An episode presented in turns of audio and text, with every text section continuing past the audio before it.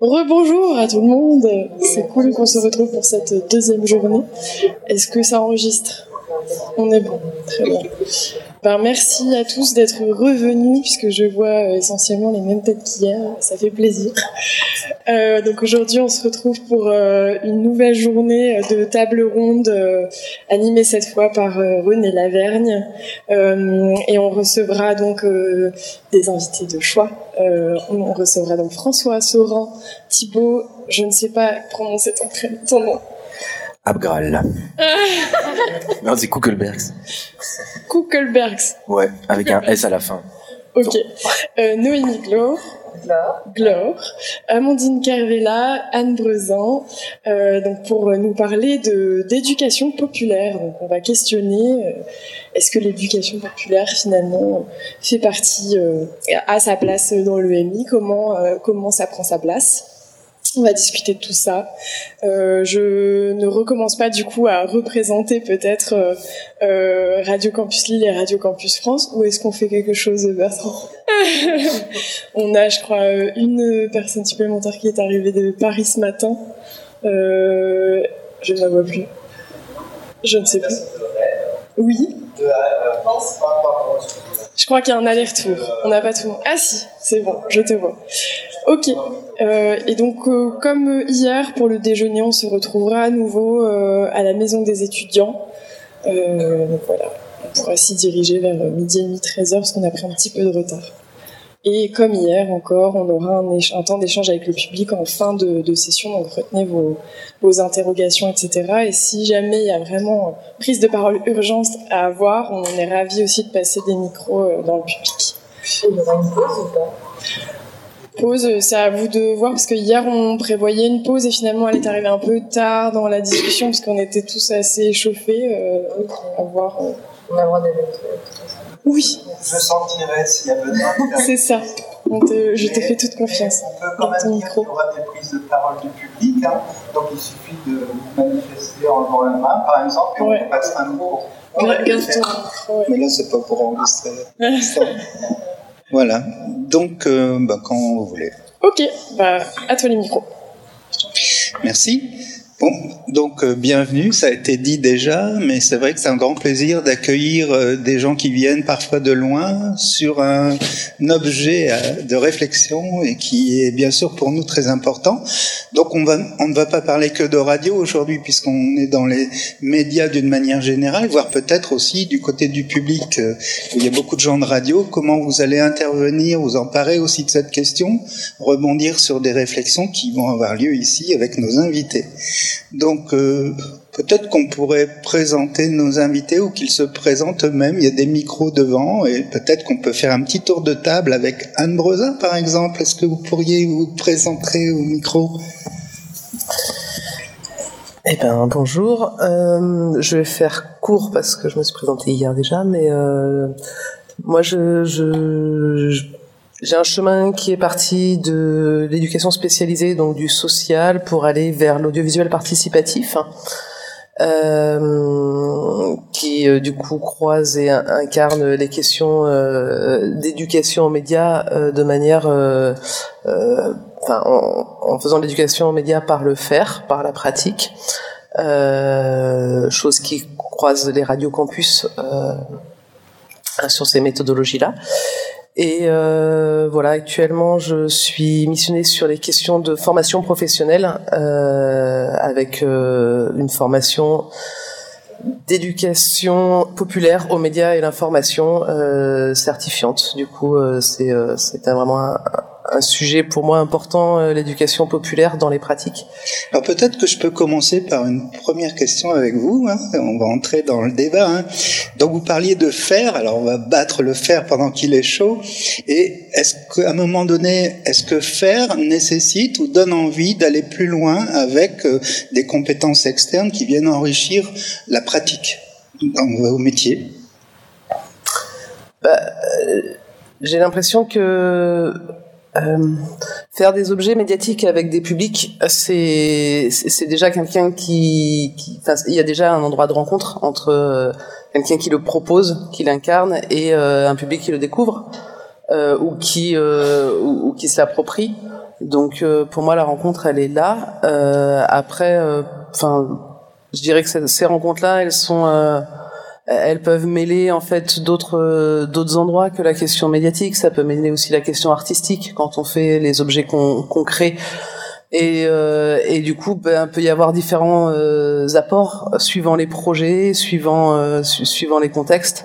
J'ai du mal un peu à, à généraliser parce qu'en fait, euh, je pense qu'il y a hum, je crois, une éducation euh, aux médias qui est très très large dans les formes que ça peut prendre et en fonction des formes que ça prend, bah, c'est intéressant de, questionner comment et avec qui et, et, quelles ressources ça peut être intéressant de, de croiser dedans. Très bien. Donc, Amandine Carvela, oui. Quelques mots sur vous Oui, donc moi je suis maîtresse de conférence en sciences de l'information et de la communication. Euh, je suis membre du laboratoire Géricault, donc de l'université de Lille. En ce moment, je suis en détachement à l'école nationale de protection judiciaire de la jeunesse. Et parallèlement à ça, est-ce que je peux te voler du coup euh, Voilà. Avec mes collègues, on avait créé euh, donc le collectif et du média et on avait écrit cet ouvrage avec la friche. Et maintenant, je fais aussi partie du bureau de la friche. Donc comme ça, voilà, la, la boucle est bouclée. Et dans ce, cadre-là, pardon, on participe aux activités du réseau euh, Hémicycle, qui sera euh, euh abordé tout à l'heure avec Clémence Boulefroy, donc qui fédère beaucoup d'acteurs et d'actrices de l'éducation aux médias et à l'information dans les Hauts-de-France. Ça fait très longtemps que les chercheurs s'intéressent aux médias et notamment aux radios. Hein. Je sais qu'il y a des, années déjà qu'on voit des personnes qui font de la recherche et qui s'intéressent aux médias radio. Oh. Et c'est peut-être assez nouveau que ces travaux de recherche se mettent en perspective avec des personnes qui sont, euh, on va dire, du quotidien d'une certaine manière.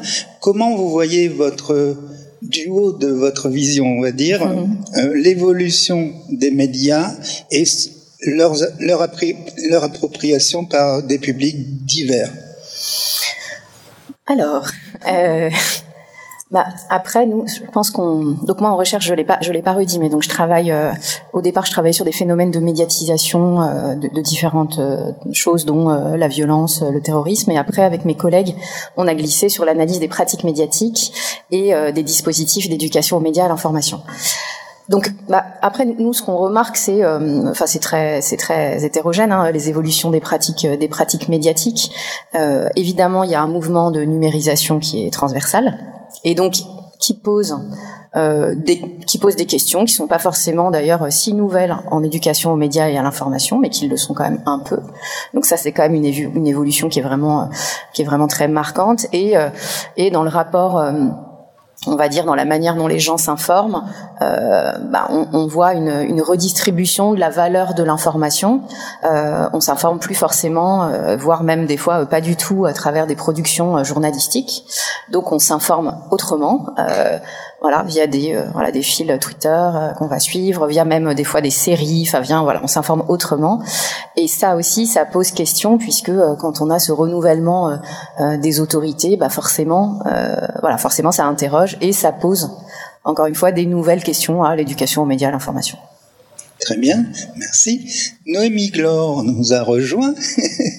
Donc, une petite présentation, parcours et puis projet. Euh, oui, euh, déjà bonjour à toutes et à tous et merci euh, René. Ça me fait très plaisir de te retrouver car tu étais euh, mon prof de radio euh, dans le cadre de l'académie de l'ESJ Lille. Donc déjà c'est une première étape sur mon parcours. Pas trop traumatisé? Non, que des bons souvenirs. J'ai aussi fait un stage, un service civique, une alternance à l'association La Porte à côté, donc qui effectuait de l'éducation aux médias. Donc c'était ma première expérience euh, radiophonique, mais aussi euh, d'éducation populaire. Donc euh, on en reparlera plus tard, je pense. Et ensuite, j'ai été prise à un master à l'Institut français de presse en infocom, médias, langage et société. donc j'avais un rapport au podcast assez proche dans ce cadre-là, car j'ai fait mon mémoire là-dessus et sous format de podcast également. Et ensuite, j'ai rejoint la team de Radio Syllab, donc Radio Campus Rennes, et je suis chargée de rédaction. Voilà, donc dans, cette, euh, dans ce cheminement, on va dire, il y avait vraiment quand même cette envie de l'éducation média depuis toujours. Donc euh, je l'ai ressenti très vite. Hein, et c'est intéressant de voir comment on peut s'accrocher, euh, sinon à ses rêves, du moins à ses projets. Alors je sais pas comment tu vis la période actuelle. Euh, bah, je la vis plutôt bien, merci. euh, bah, en fait, je suis très contente d'être passée euh, par l'éducation aux médias et d'y être encore parce que avec Emma, ma collègue, on va faire sans doute des projets d'éducation aux médias ensemble dans le cadre de Radio Syllab. parce que l'éducation aux médias, ça m'a vraiment formée aussi au métier de, journaliste. J'ai aussi beaucoup appris avec le petit manuel critique d'éducation aux médias dont parlait à l'instant Amandine. Et juste pour dire, c'est le collectif La Friche et, Midis, et du Média, pardon, édition du commun. Donc je fais un peu de la promo parce que ça m'a servi vraiment d'outil pour faire euh, de l'éducation aux médias. Très bien. Donc Thibaut Kokelbergs. Oui. Quelques mots? Eh bien, euh, moi je, je viens de Belgique. Euh, ça fait 15 ans que une bonne partie de mon temps, j'anime des ateliers d'initiation à la radio avec différents publics. J'ai travaillé pendant 10 ans, euh, et là ça va s'arrêter, pour une association d'éducation permanente. Donc l'éducation populaire en Belgique, c'est l'éducation permanente. Euh, C'est-à-dire travailler avec des publics adultes. Voilà, c'est une association qui s'appelle le Xara, avec j'ai travaillé avec Guillaume au Xara pendant plusieurs années, Guillaume que vous avez entendu hier. Euh, parallèlement à ça, j'ai fondé une structure euh, qui s'appelle Comme un lundi, qui aujourd'hui travaille plutôt dans le secteur jeunesse et qui propose également des ateliers d'initiation à la radio mmh. sous toutes ses formes. Voilà, plateau, euh, podcast. Euh, Donc c'est vrai que la Belgique et la France ont en commun d'avoir été des passionnés de radio très tôt et Radio Campus euh, Bruxelles est né très vite, hein, mmh. peut-être dans les années 75, 77 peut-être. C'est possible, je connais ouais. pas la date de création de radio. Donc c'était intéressant de voir euh, comment il y avait cette euh, entente aussi entre nos radios. Hein. On avait créé une fédération européenne des radios mmh. euh, associatives à l'époque, euh, campus aussi. Hein. Ouais. Et donc on voit bien que les radios campus, on vend en poupe. Hein, parce qu'elles sont nécessaires et que chaque université maintenant commence à ressentir l'intérêt, sinon le besoin, à vous de définir. Hein.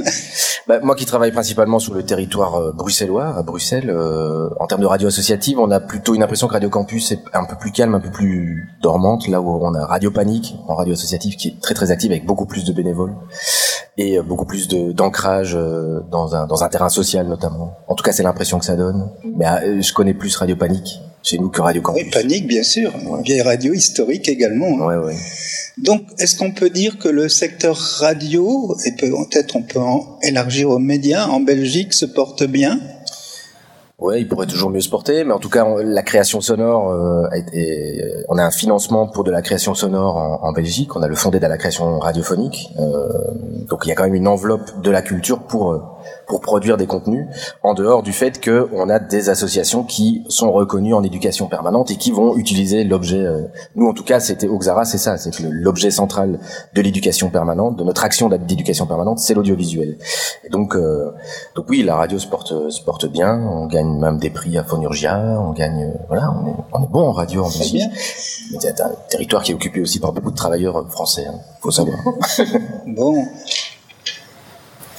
On poursuit donc avec François Sorin. Bonjour. Oui, bonjour. Quelques mots?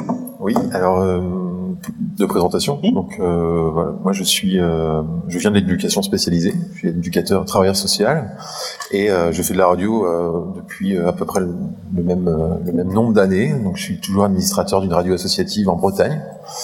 Et je suis, j'ai une, une deuxième vie professionnelle autour de la formation et la recherche.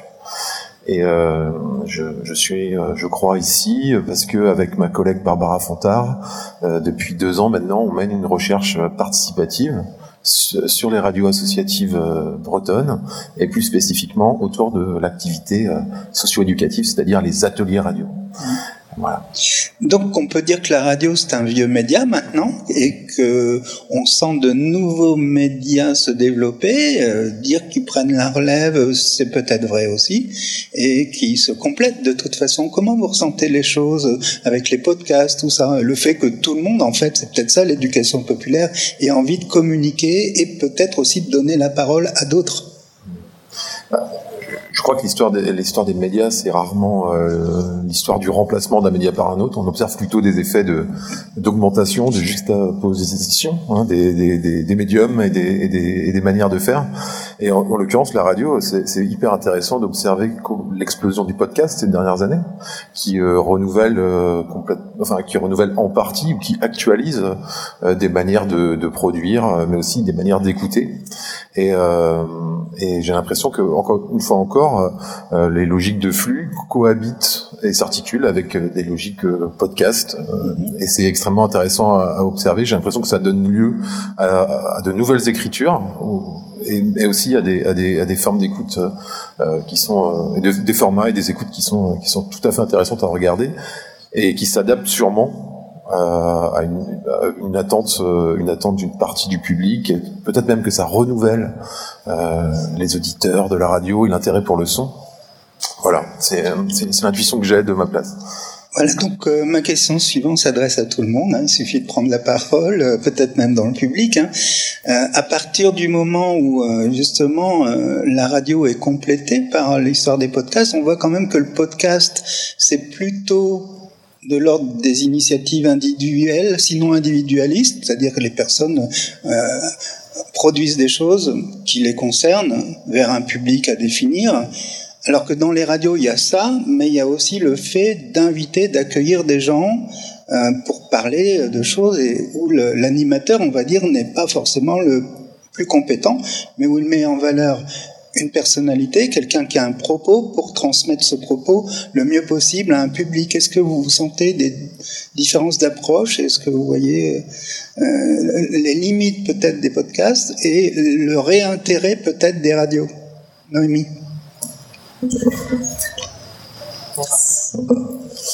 euh, c'est une question compliquée. Mais déjà, il faut rappeler un peu la différence entre podcast et radio, je trouve, parce qu'il y a le podcast natif, donc qui est une création euh, personnelle en tant que journaliste ou non, d'ailleurs. Et euh, il y a aussi le podcast qui permet de réécouter des émissions de radio. donc, par exemple, à Radio Syllab, vous pouvez réécouter toutes les émissions.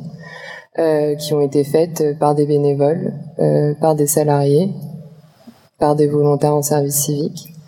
Et euh, en ce sens-là, pour moi, il y a un véritable échange qui est possible dans les émissions, mais aussi dans le podcast. Parce que certes, il y a le podcast avec le jeu très personnel, donc on part d'un constat pour parler de nous et élargir un public plus large, mais il y a aussi des podcasts plus de talk, de paroles, d'échange, et en ce sens, euh, pour moi, on peut donner une parole assez large euh, qui rejoindrait euh, l'éducation populaire au sens un peu culturel du terme aussi. Est-ce qu'on peut aller un peu plus largement vers, par exemple, des pratiques telles que les youtubeurs, les tiktokers, etc. Euh, moi, je suis beaucoup moins axée sur les réseaux sociaux. Mais oui, j'imagine que oui, mais je suis pas bien placée pour en parler. Est-ce qu'au niveau des universités de la recherche, on a un point de vue euh, aussi euh, élargi par rapport à ces pratiques euh, qui se développent hein, et, qui font des millions de vues parfois? Bah après moi ce qui me enfin ce qui m'interroge, mais j'ai pas vraiment de point de vue là-dessus, hein, c'est que quand on, là avec mes collègues, on a fait, on fait des, des, des petites enquêtes en fait pour en accompagnant des enseignants euh, qui ont envie dans leur démarche d'éducation aux médias et à l'information de mieux connaître euh, leurs élèves. Donc en fait, on fait des espèces de cycles de euh, recherche participative, formation, et dans ce cadre-là, ben, en fait, les enseignants sont euh, amenés à interroger, alors de différentes manières et de manière aussi un peu créative, les pratiques numériques et les pratiques médiatiques de leurs élèves. Et avec mes collègues, maintenant, nous, on a un peu changé de regard, c'est-à-dire qu'on on, inclut aussi un regard, euh, enfin, on invite les enseignants à avoir un regard sur leurs propres pratiques pour justement un peu arrêter ce euh, voilà les pratiques des jeunes qui seraient forcément décorrélées des pratiques des adultes enfin il y a vraiment ça assez peu de sens et pour le coup ce qui apparaît dans là les, les, les dernières recherches qu'on a fait mais ça, voilà encore une fois ça n'a rien de révolutionnaire mais c'est qu'en gros nous les enseignants avec qui on travaille écoutent des podcasts de manière vraiment massive, euh, issus sans surprise euh, du service public ou des podcasts, euh, certains podcasts natifs, mais voilà, c'est vraiment très situé. Leurs élèves, qui en l'occurrence étaient euh, collégiens et lycéens, n'en écoutent absolument pas. Et inversement, euh, leurs élèves regardent énormément euh, de youtubeurs, euh, peuvent citer des choses très très larges, et les enseignants ne le font absolument pas. Et donc ça, c'est vrai que nous, ça sert de, de, de, de base de discussion sur qu'est-ce qu'on fait avec ça quand on déploie des pratiques d'éducation aux médias et à l'information. Et je le mettrai en, en parallèle avec d'autres observations qu'on a pu faire d'ateliers. Alors pas d'atelier radio, nous, de, de classe média radio, euh, ou alors vraiment pour le coup un engagement euh, d'élèves. Alors c'était des classes médias en plus assez singulières, c'est-à-dire que les élèves ne choisissent pas d'y être. C'est-à-dire qu'on leur dit en début d'année, bah, vous êtes en 5e B, et la 5e B, c'est une classe média. Et il y a quand même un petit côté, euh, voilà, avec des élèves qui sont pas forcément en réussite scolaire, euh, une inquiétude, voilà.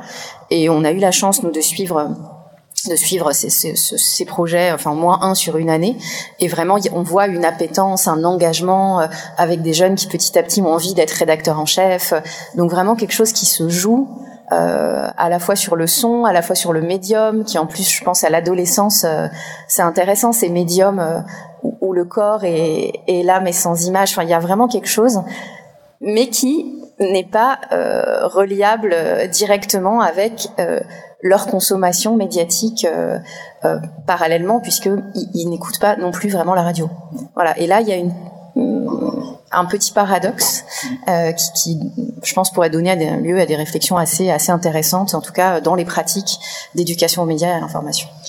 Si on revient aux pratiques dans l'éducation populaire et des professionnels de l'éducation populaire, est-ce que l'approche du public, justement des jeunes, hein, euh, se fait, on va dire, euh, par, euh, par réflexion sur quels sont leurs centres d'intérêt avant de démarrer un projet Ou est-ce qu'on les met directement dans le bain en disant, plein micro, tu vas voir, tu vas te révéler. Comment ça se passe?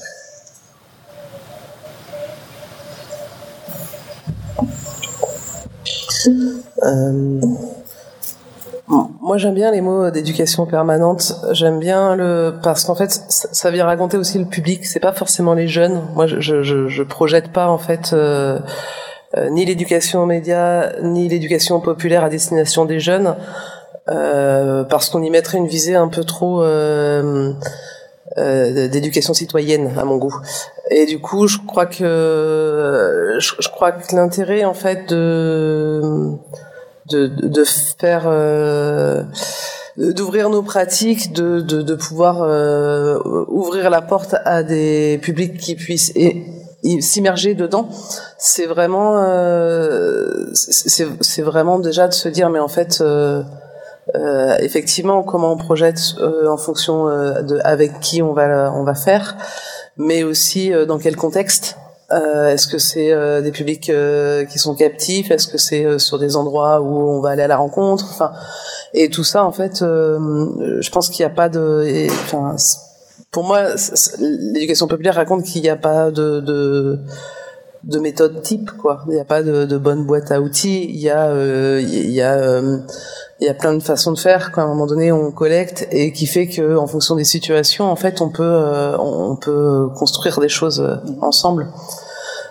Pour moi, c'est important parce que parce que dans l'audiovisuel participatif, je vois euh, euh, il y a des projets sur lesquels, euh, enfin, on, a toujours un, un, espèce de décalage entre on répond à un appel à projet parce qu'il faut des financements et du coup, on va commencer à projeter, on va mettre des objectifs, on va mettre, euh, on va mettre peut-être des thématiques. Et en fait, euh, avec le public, bah, il va peut-être se passer tout autre chose, quoi.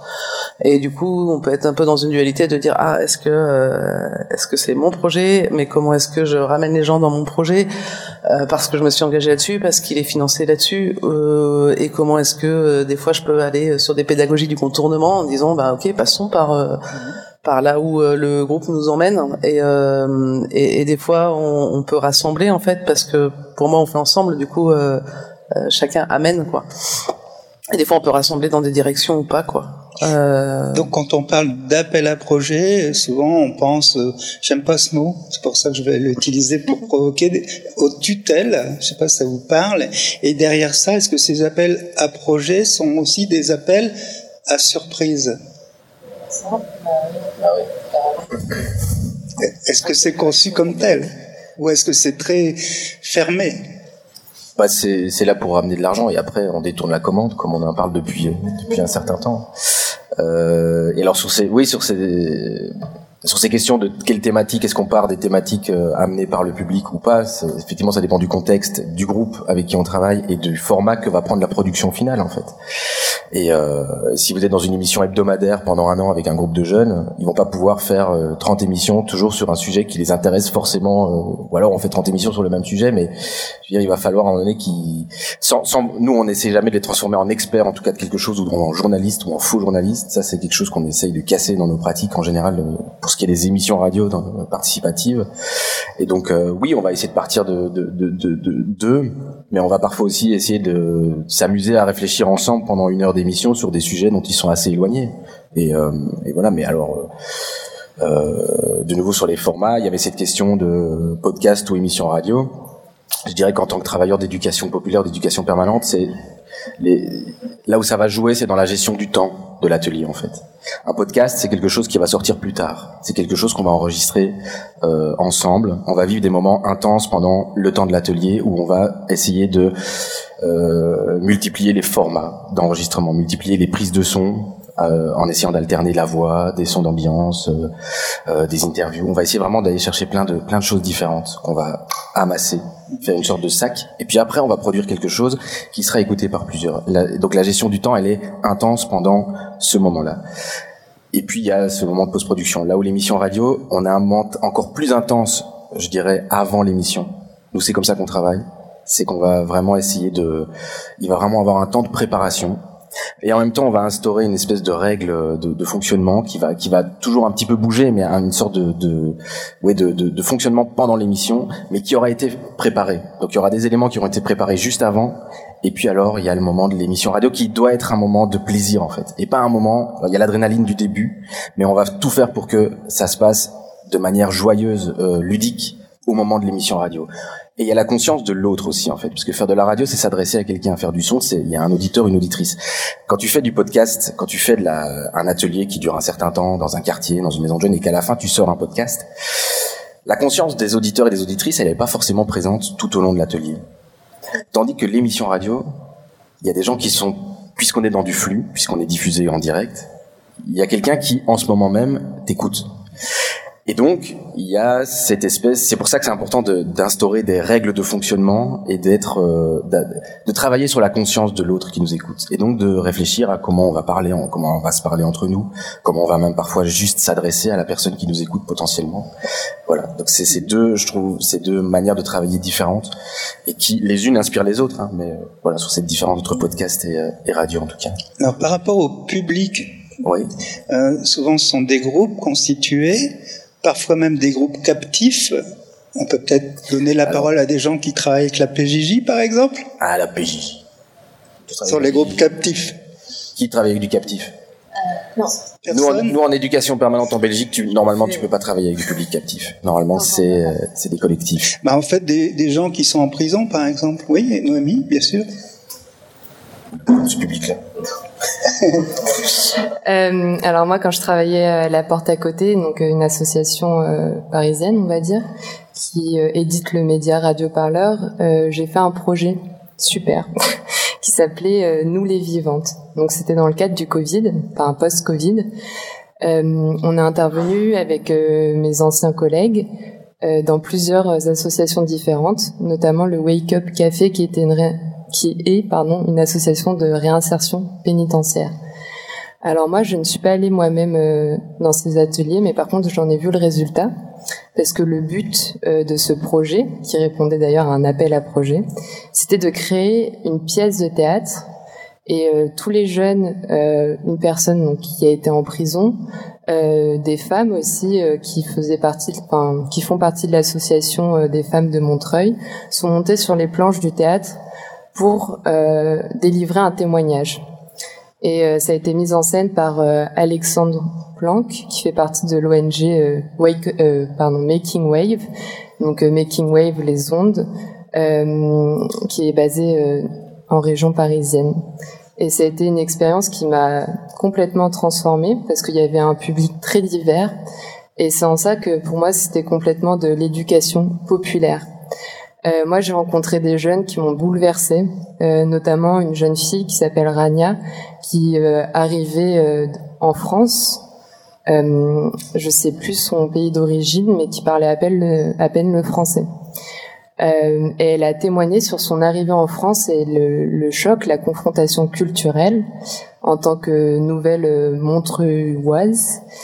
Et, et en fait, elle a témoigné sur scène et c'était hyper émouvant. Et on utilisait aussi le médium radiophonique et de la musique parce qu'il y avait un groupe qui jouait pendant la pièce de théâtre.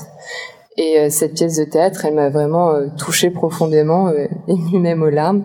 Et j'étais avec euh, mon collègue euh, qui bossait avec moi qui s'appelle euh, Tristan Goldbrun qui devait être là aujourd'hui mais qui fait partie maintenant de l'ONG La Chance. Bon, bref je vais pas faire de, de digression mais euh, mais c'était très fort et surtout que ces jeunes et ces moins jeunes sont montés après euh, sur les planches d'Avignon, mais pour un format beaucoup plus court, toujours accompagné par euh, Alexandre Planck. Mais voilà, donc du coup, euh, pour rejoindre ta question, René, il y avait une personne euh, qui avait fait de la prison et qui a délivré un témoignage très très fort que je n'avais pas entendu avant, donc qui m'a énormément bouleversée aussi. Donc là, tu parlais de création radiophonique, de création théâtrale. Est-ce qu'on pourrait élargir, par exemple, à des, des moments de rencontre qui sont forts, comme longueur d'onde, que tout le monde connaît, j'imagine? Euh, Oui, bien sûr. Enfin, je trouve que la rencontre, c'est un terme très intéressant. Et ça me fait penser à un livre d'un philosophe euh, que vous avez sans doute ou non entendu sur euh, Radio France, Charles Pépin. Et pour moi, la rencontre, c'est quelque chose... Bah, j'ai déjà dit, euh, qui bouleverse, qui chamboule, qui nous confronte à quelque chose aussi, euh, à notre moi antérieur, mais aussi, euh, enfin, à, à, la vie en général. Et euh, c'est grâce à ces rencontres, je dirais, euh, bah, toujours dans le cadre de ce projet Nous les vivants ou Nous les vivantes, que j'ai été énormément bah, chamboulé, mais aussi c'était des, des, rencontres joyeuses parce qu'on a travaillé avec euh, l'association des femmes euh, maliennes. Donc, euh, en fait, on dit que Montreuil c'est la deuxième ville du Mali. Et quand j'allais dans cette association avec mon ancien collègue Tristan, on était accueillis d'abord avec un peu de réserve parce qu'on était, des, enfin, on est des journalistes. Il y avait une certaine méfiance mais une fois qu'on a gagné leur confiance, il y a quelque chose qui s'est créé, un lien, une vraie rencontre, où elles ont chanté dans un dialecte pour nous, au micro, elles ont commencé à se confier sur la violence que ça a été quand elles sont arrivées à Montreuil. Et ça, c'est ma plus belle expérience euh, d'éducation aux médias et euh, d'éducation euh, populaire. Voilà, maintenant qu'on se connaît mieux, est-ce qu'il y aurait des questions dans la salle qui pourrait élargir euh, les propos qu'on vient d'entendre. Qui veut poser une première question à nos invités Il y a un micro qui va circuler. On se laisse une minute de réflexion et on prend les questions. Euh, Bertrand, merci pour euh, le micro. Oui, oui. Il était là Il était sur la table. Non, non, non, il était en dessous, là. Rendez le micro. Euh, alors maintenant, donc à vous.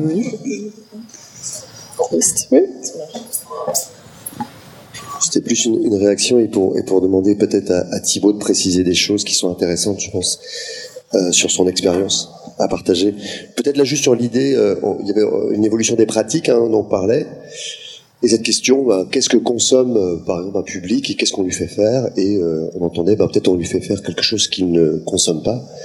Je pense que ça, c'est important et c'est nécessaire et c'est chouette. Et c'est comme toute pratique euh, artistique. Hein, on va peut-être faire faire du théâtre amateur à des, à des jeunes ou à des publics. C'est pas pour ça qu'ils vont au théâtre. Ou ils iront peut-être après. Mais donc on va pas, faut pas glisser en se disant ah ok, ce public il est sur TikTok, donc on fait du TikTok. C'est pas forcément je, intéressant. Je disais pas ça. Hein. Non, non, justement, vous, vous avez bien, enfin, tu, tu, as bien dit ça, justement, que ils n'avaient pas ces pratiques-là, et pourtant on leur fait faire ça, et puis après ils, dé ils découvrent aussi l'appétit de ça. Je pense que, au-delà même de, on, on choisit, euh, on leur laisse pas toujours choisir les thématiques, on peut les amener sur d'autres territoires. Déjà, le, le média qu'on qu qu amène, qu'on propose, la forme, elle est intéressante si elle déplace aussi le public. Euh, Et le, le, podcast, en tout cas, ce qui est intéressant par rapport à, la radio euh, de flux, bah, c'est la liberté que ça va donner en termes de format. Euh, je pense que l'éducation populaire, enfin les radios associatives qui font de l'éducation aux médias, ont souvent souffert euh, de formats établis et euh, des contraintes en fait qui sont celles de la structure, qui sont celles du studio, qui sont celles d'habitude, qui sont et donc on, on, est, on est dans une sorte de répétition et de, et de mimétisme là où ce format, en fait, avec montage, permet quand même de déployer des choses plus, je pense, plus singulières. Mais tout, tout peut se mêler. Et je pense qu'un enjeu aujourd'hui de la boucle d'éducation populaire, éducation aux médias, c'est vraiment d'intégrer le média participatif. C'est-à-dire que on produit des choses avec des publics qui sont pas souvent vus, par exemple, dans les médias plus euh, traditionnels. Et ça va devenir un objet qu'on va montrer dans d'autres ateliers ou qu'on va faire écouter dans d'autres ateliers. Et là, justement, le podcast, il est chouette parce qu'on peut intégrer, si vous voulez, un podcast comme ce serait un reportage, peu importe, et on fait euh, réagir d'autres gens. Nous, on a fait ça par exemple avec des témoignages qui étaient pris en IPPJ en Belgique, donc c'est des, des, jeunes qui sont emprisonnés euh, dans la pré-prison. C'est-à-dire avant 18 ans, il y a déjà une prison. Et, euh, et donc il témoignait en individuel. Il y avait vraiment une belle association qui allait avec un studio euh, voiture. Et donc sur le parking, euh, le jeune vient, ils ont une discussion et il publiait l'entretien entier, mais aussi des extraits. Ces extraits-là, nous, on les utilisait pour faire réagir des jeunes dans des émissions en direct.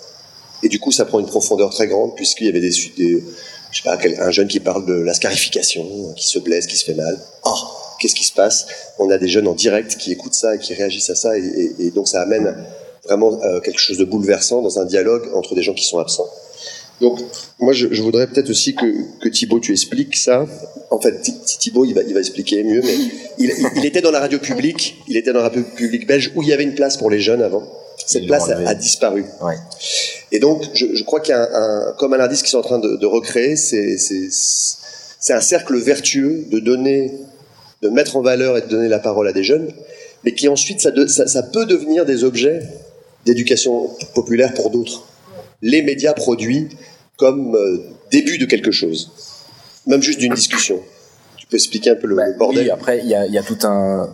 Donc c'est vrai que moi j'ai travaillé pour un truc qui s'appelait Quand les jeunes s'en mêlent, qui passait sur la RTBF, et puis euh, ça dépendait de l'info. C'est deux heures d'antenne pour des jeunes, euh, c'était un vrai, euh, enfin c'était, c'était, les gens adoraient cette émission vraiment, et ça dépendait de l'info.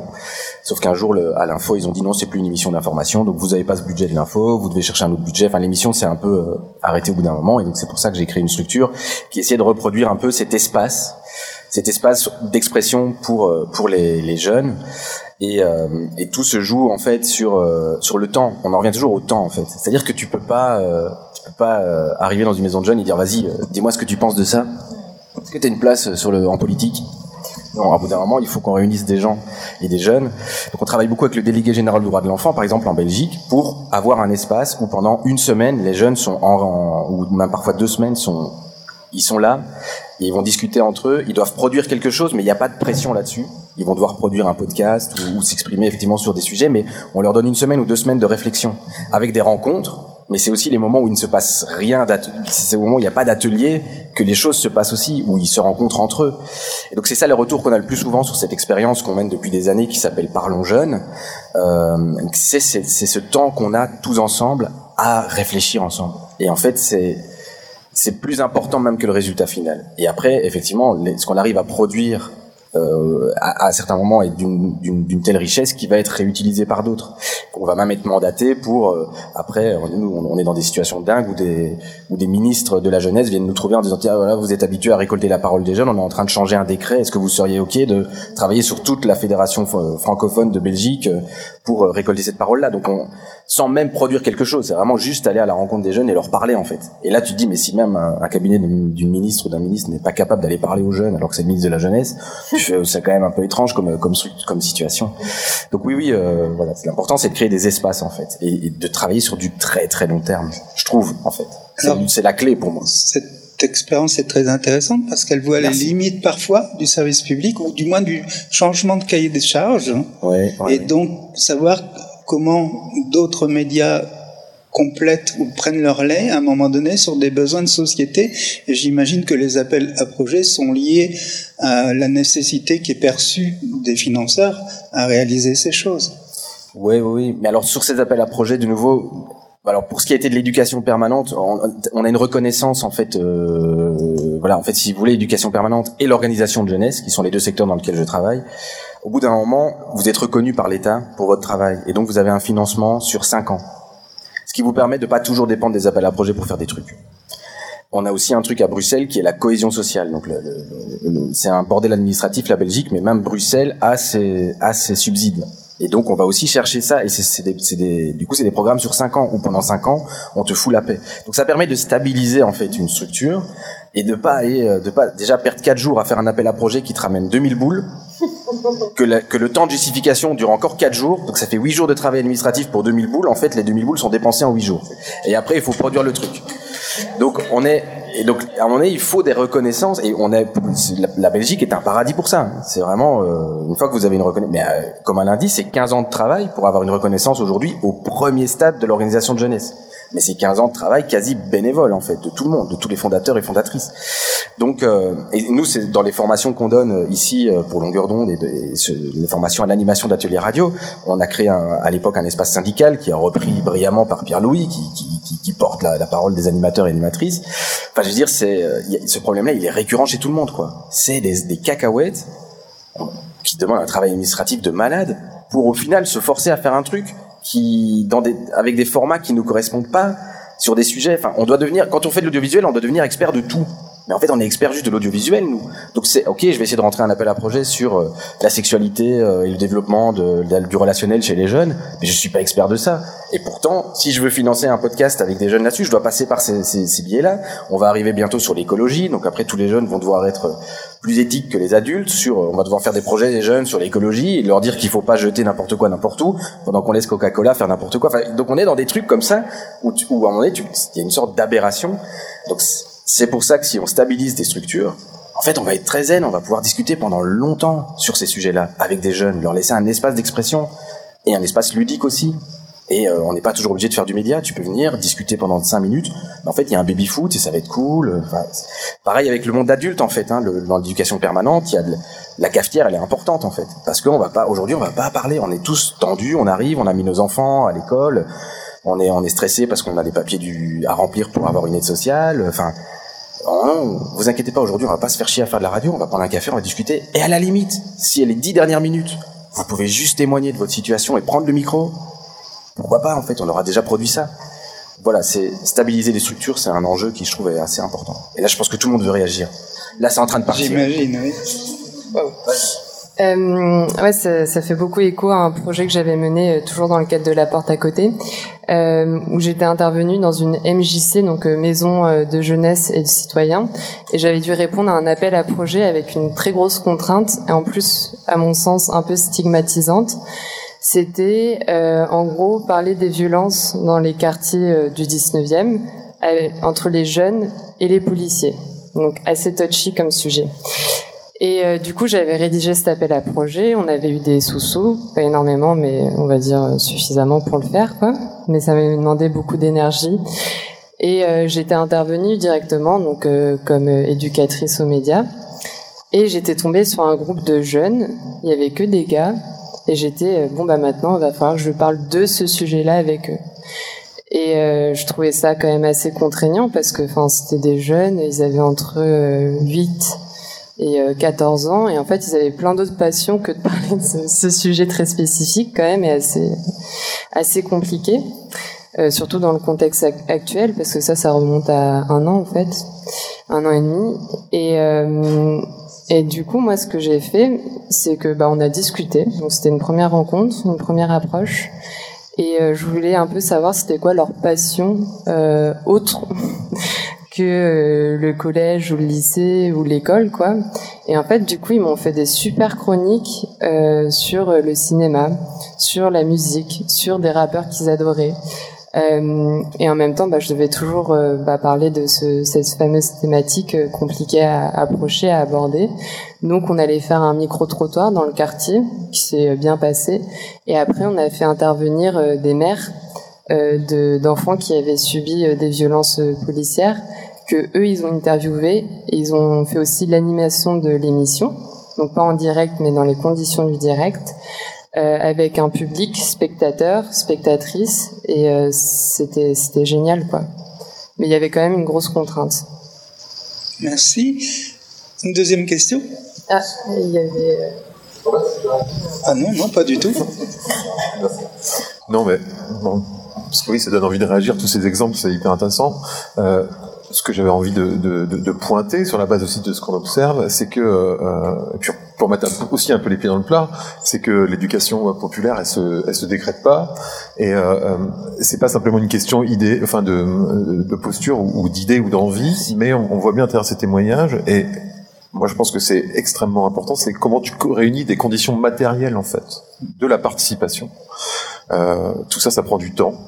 Euh, la taille du groupe va jouer, euh, les locaux, euh, le type de négociation que tu peux effectivement engager avec un commanditaire bénéficiaire, parce que vous parlez souvent à raison de d'hacker un peu la commande publique, et je pense que c'est une c'est une perspective qui est hyper intéressante. Je pense que c'est ce qui se passe, ça hack, mais en fait tout le monde n'a pas le même capital à engager dans cette négociation, et en fait il y en a qui arrivent pas à hacker, hein, qui, qui peuvent aussi se faire se faire attraper. Et euh, il faut insister là-dessus. Hein, C'est-à-dire comment est-ce que, au-delà de, de, tes outils, de tes intentions, euh, comment on peut être attentif euh, aux conditions matérielles de réalisation des ateliers parce que elles, elles, déterminent assez fortement l'expérience de l'atelier. En tout cas, c'est ce qu'on observe. Sans compter que l'atelier lui-même est coproduit par le public. Hein, vous l'avez dit aussi. ce qu'ils ont vécu avant de vous rencontrer, ce qu'ils vivront après, tout ça est, susceptible de faire, de sublimer ou de faire capoter l'intention. Voilà, c'était un peu le point sur lequel je voulais insister. Tu veux réagir, je veux, euh, je veux plus soyer. Euh, non, j'en je, j'en remets une couche parce que c'est vrai que dans les observations qu'on fait et le travail qu'on fait au sein d'hémicycle, euh, on, on, voit vraiment tout ça, mais ça pose une vraie, une vraie question et je pense beaucoup aux, effectivement aux acteurs, spécialement aux acteurs de l'éducation populaire qui ont un projet euh, politique, euh, qui est quand même effectivement quel rapport on a avec des financeurs, qu'est-ce qu'on accepte ou pas euh, bah justement comme financement pour pouvoir avoir les conditions matérielles qui nous permettent de mener, en tout cas d'essayer de mener le projet politique qu'on porte. Et juste nous en exemple des choses qu'on a pu observer, le fait d'avoir un lieu, euh, je t'entendais parler d'un lieu, mais c'est euh, l'enfer quoi. C'est-à-dire que justifier d'avoir un lieu avec le coût que ça représente, euh, voilà. Et, et, nous les structures qu'on a pu observer qui ont des lieux, bah, c'est vrai que c'est au prix de, de, de réflexions complexes sur euh, où est-ce qu'on va chercher des financements? Est-ce qu'on est financé par des fondations privées euh, avec lesquelles idéologiquement euh, on n'est pas du tout d'accord? Mais si on le fait, pourquoi est-ce qu'on le fait? Et euh, très concrètement, nous on a vu des structures passer par euh, voilà des financements croisés et des discussions collectives d'acceptation de certains financements pour se dire euh, voilà dans la dans nos priorités, bah, en fait on a un projet politique qu'on veut mener. si on veut le mener, bah, va falloir qu'on aille chercher de l'argent là, de l'argent là, de l'argent là, alors que idéologiquement c'est pas forcément là où on serait allé et inversement des structures qui font des choix autres. Mais en tout cas, ça, ça crée des tiraillements vraiment chez les acteurs, mais avec, euh, voilà, je rejoins vraiment euh, ce que dit François et je trouve que ça résonne euh, fort par rapport aux exemples qui ont été donnés, c'est que s'il n'y a pas les conditions matérielles de production, enfin de production, pardon, les conditions matérielles de travail, c'est extrêmement complexe de pouvoir mener à bien les projets politiques qu'on a envie de mener. Voilà, donc pour ces porteurs de projets, on les sent quand même en tension par rapport à des mises en concurrence dans les appels à projets. Est-ce qu'il y a une, certaine forme de connaissance de qui a eu l'appel à projet et sur quels critères il y a eu ce choix qui a été fait par euh, les financeurs plutôt que le vôtre s'il n'a pas été accepté? Est-ce qu'il y a une transparence? Est-ce que vous la ressentez? Euh, Je sais pas, comment vous voyez les choses? Ça va si je réponds pas complètement à la question.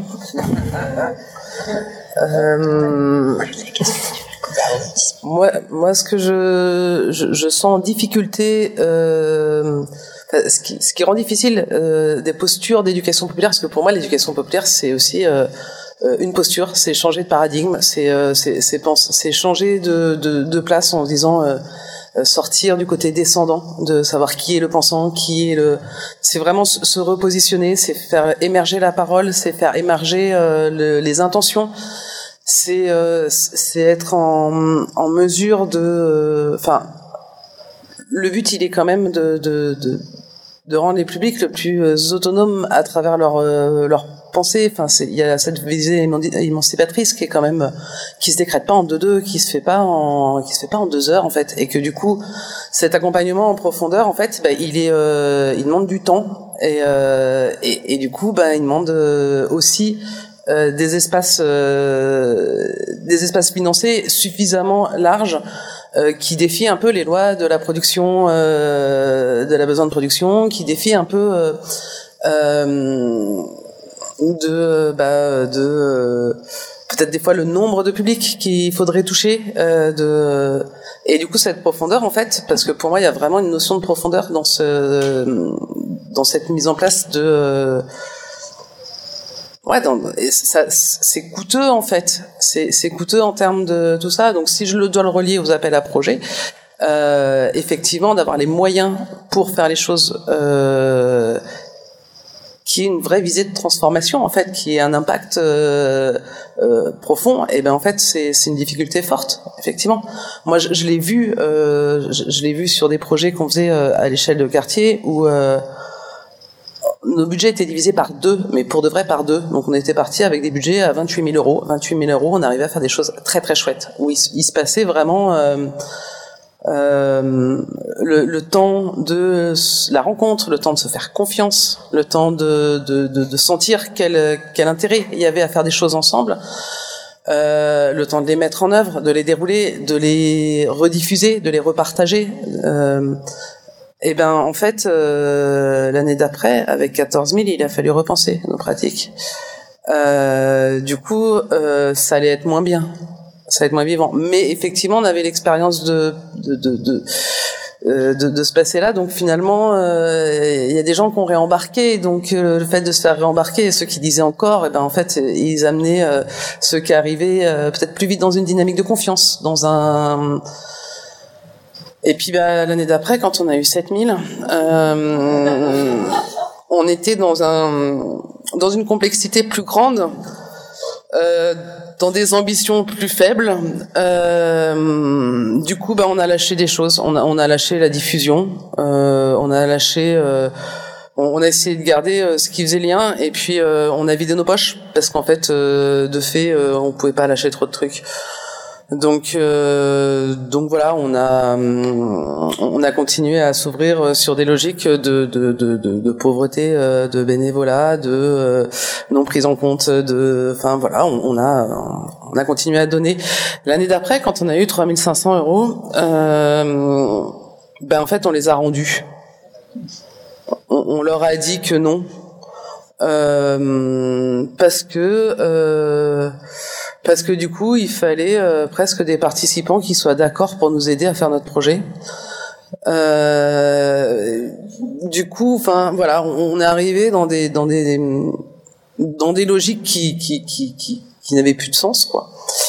Euh, donc oui, si on regarde cet endroit-là, je pense que je pense que de fait, je, rejoins. Enfin, je pense que avoir avoir les moyens de travailler euh, et, et de pas euh, d'avoir une base, chose que euh, chose que euh, elle est pas suffisante avec le fonds de soutien radiophonique dans l'audiovisuel.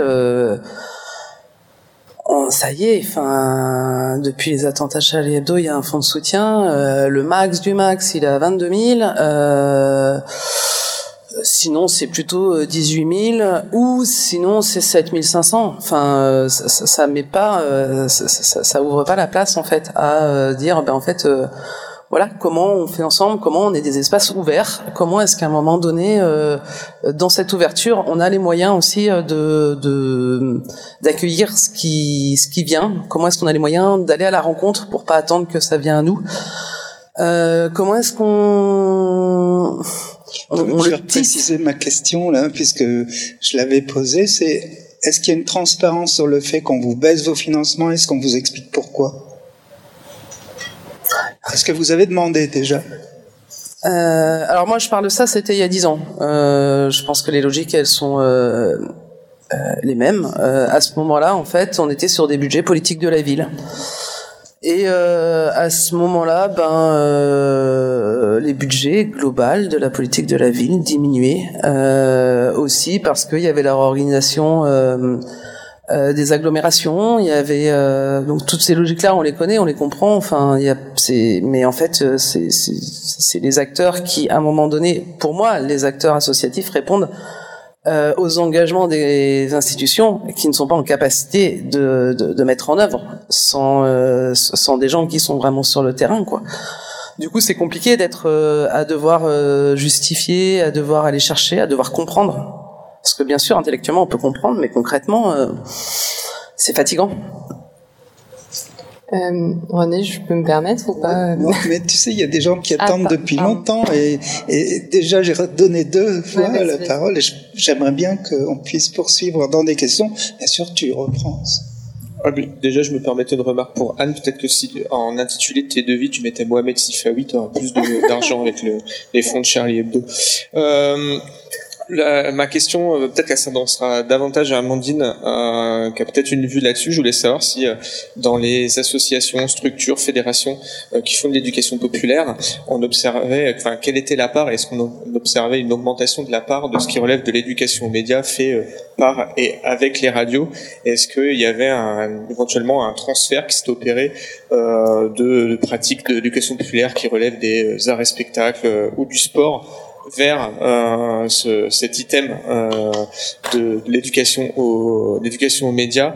Euh, parce que j'ai un ressenti après qui est peut-être local ou euh, et perso mais euh, d'intervenir dans des structures justement qui relèvent de l'éducation populaire où nous on nous fait intervenir mais que par contre ils voient plus l'ombre d'un éducateur sportif ou d'autres pratiques et où on est j'ai l'impression des fois parfois la seule activité qu'il va y avoir dans le trimestre Ouais, alors, euh, oui, pour te répondre, et puis je, je, je, préviens euh, François que je lui passerai la parole sur le réétiquetage. Voilà. tu es prêt? Euh, En fait, je pense qu'il y a deux logiques. Il y a effectivement des logiques de... Enfin, voilà, je, je dis ça là, c'est voilà ce que j'observe à des endroits. J'ai pas d'études systématiques, mais on, on, observe effectivement des soit, soit des glissements, donc de la substitution, soit du réétiquetage. Euh, donc effectivement de la substitution parce qu'en fait euh, il y a des priorités euh, des priorités euh, politiques tournantes et donc qui vont euh, bah, en fait faire qu'on va financer ceci cela voilà. Moi pour le coup je le vois maintenant donc je suis en poste à l'ENPJJ donc là je ça se voit des fois vraiment assez clairement hein, c'est-à-dire qu'en fait on a un peu la même enveloppe budgétaire mais suivant les logiques politiques et les priorités du moment bah effectivement euh, on va financer des choses et, et plus d'autres. Donc il y a ces politiques de glissement.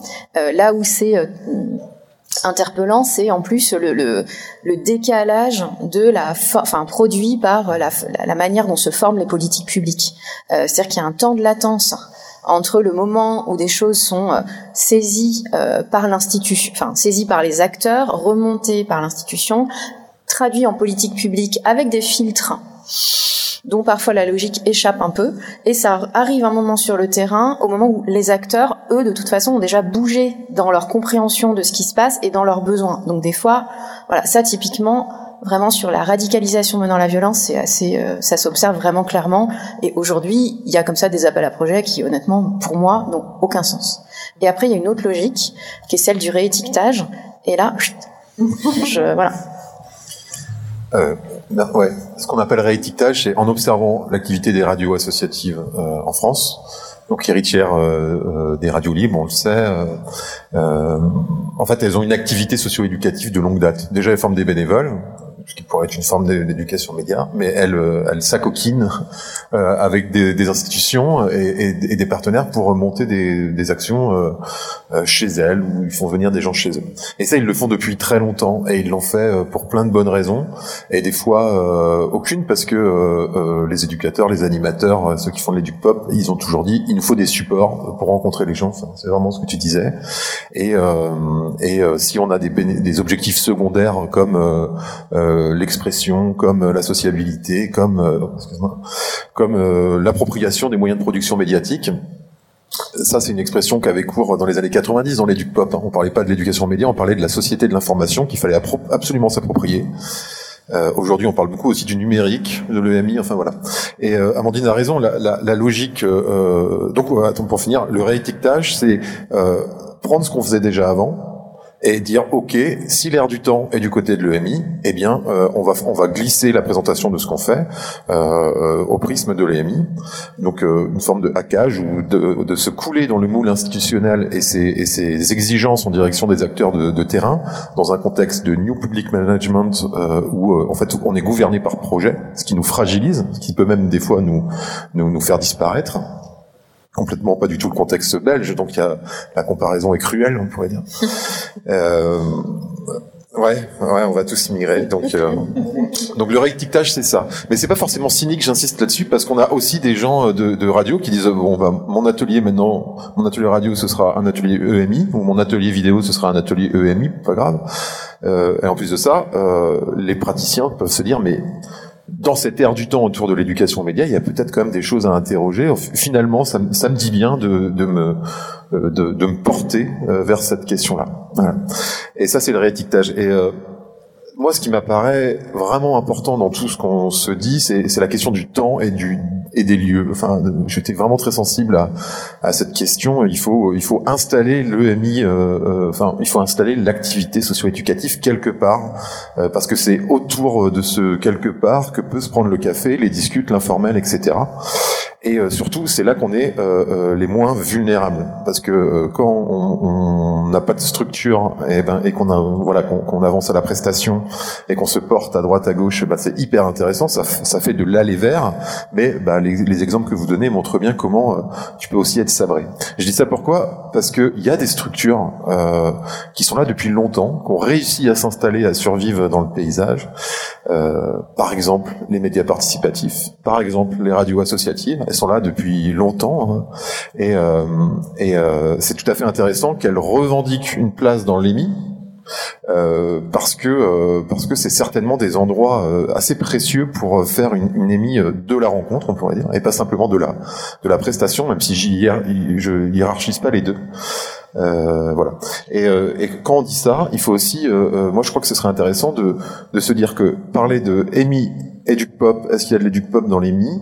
Euh, Pour moi, ça nous, ça nous, ça doit nous porter à réfléchir à euh, une autre manière de penser les médias historiques dans les médias participatifs. C'est la critique des médias.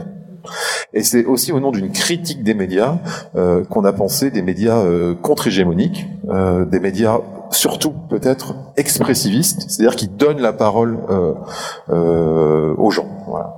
Et euh, se, se, se, donner la parole, se faire parler, euh, se faire faire de la radio, faire faire de la, de la télé. on voit bien comment ça coïncide complètement avec euh, avec l'EMI. Et dans le moment, et je m'arrêterai là, il y a, y a, vraiment un enjeu à, à, à défendre ces lieux et ces structures qui sont, enfin, les défendre, c'est-à-dire les, les, les, faire prendre place assez fermement euh, dans l'air du temps autour de, de l'éducation aux médias.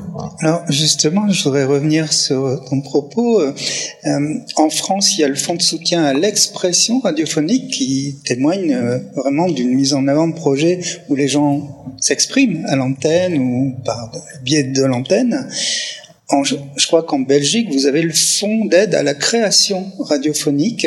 Est-ce que vous utilisez ces financements pour créer Et est-ce que vous avez aussi un fonds d'expression euh, comme nous on l'a en France? Ben oui, le alors le fonds d'aide à la création radiophonique jusqu'à maintenant permet la production de ce qu'on appellerait des outils pédagogiques en éducation permanente.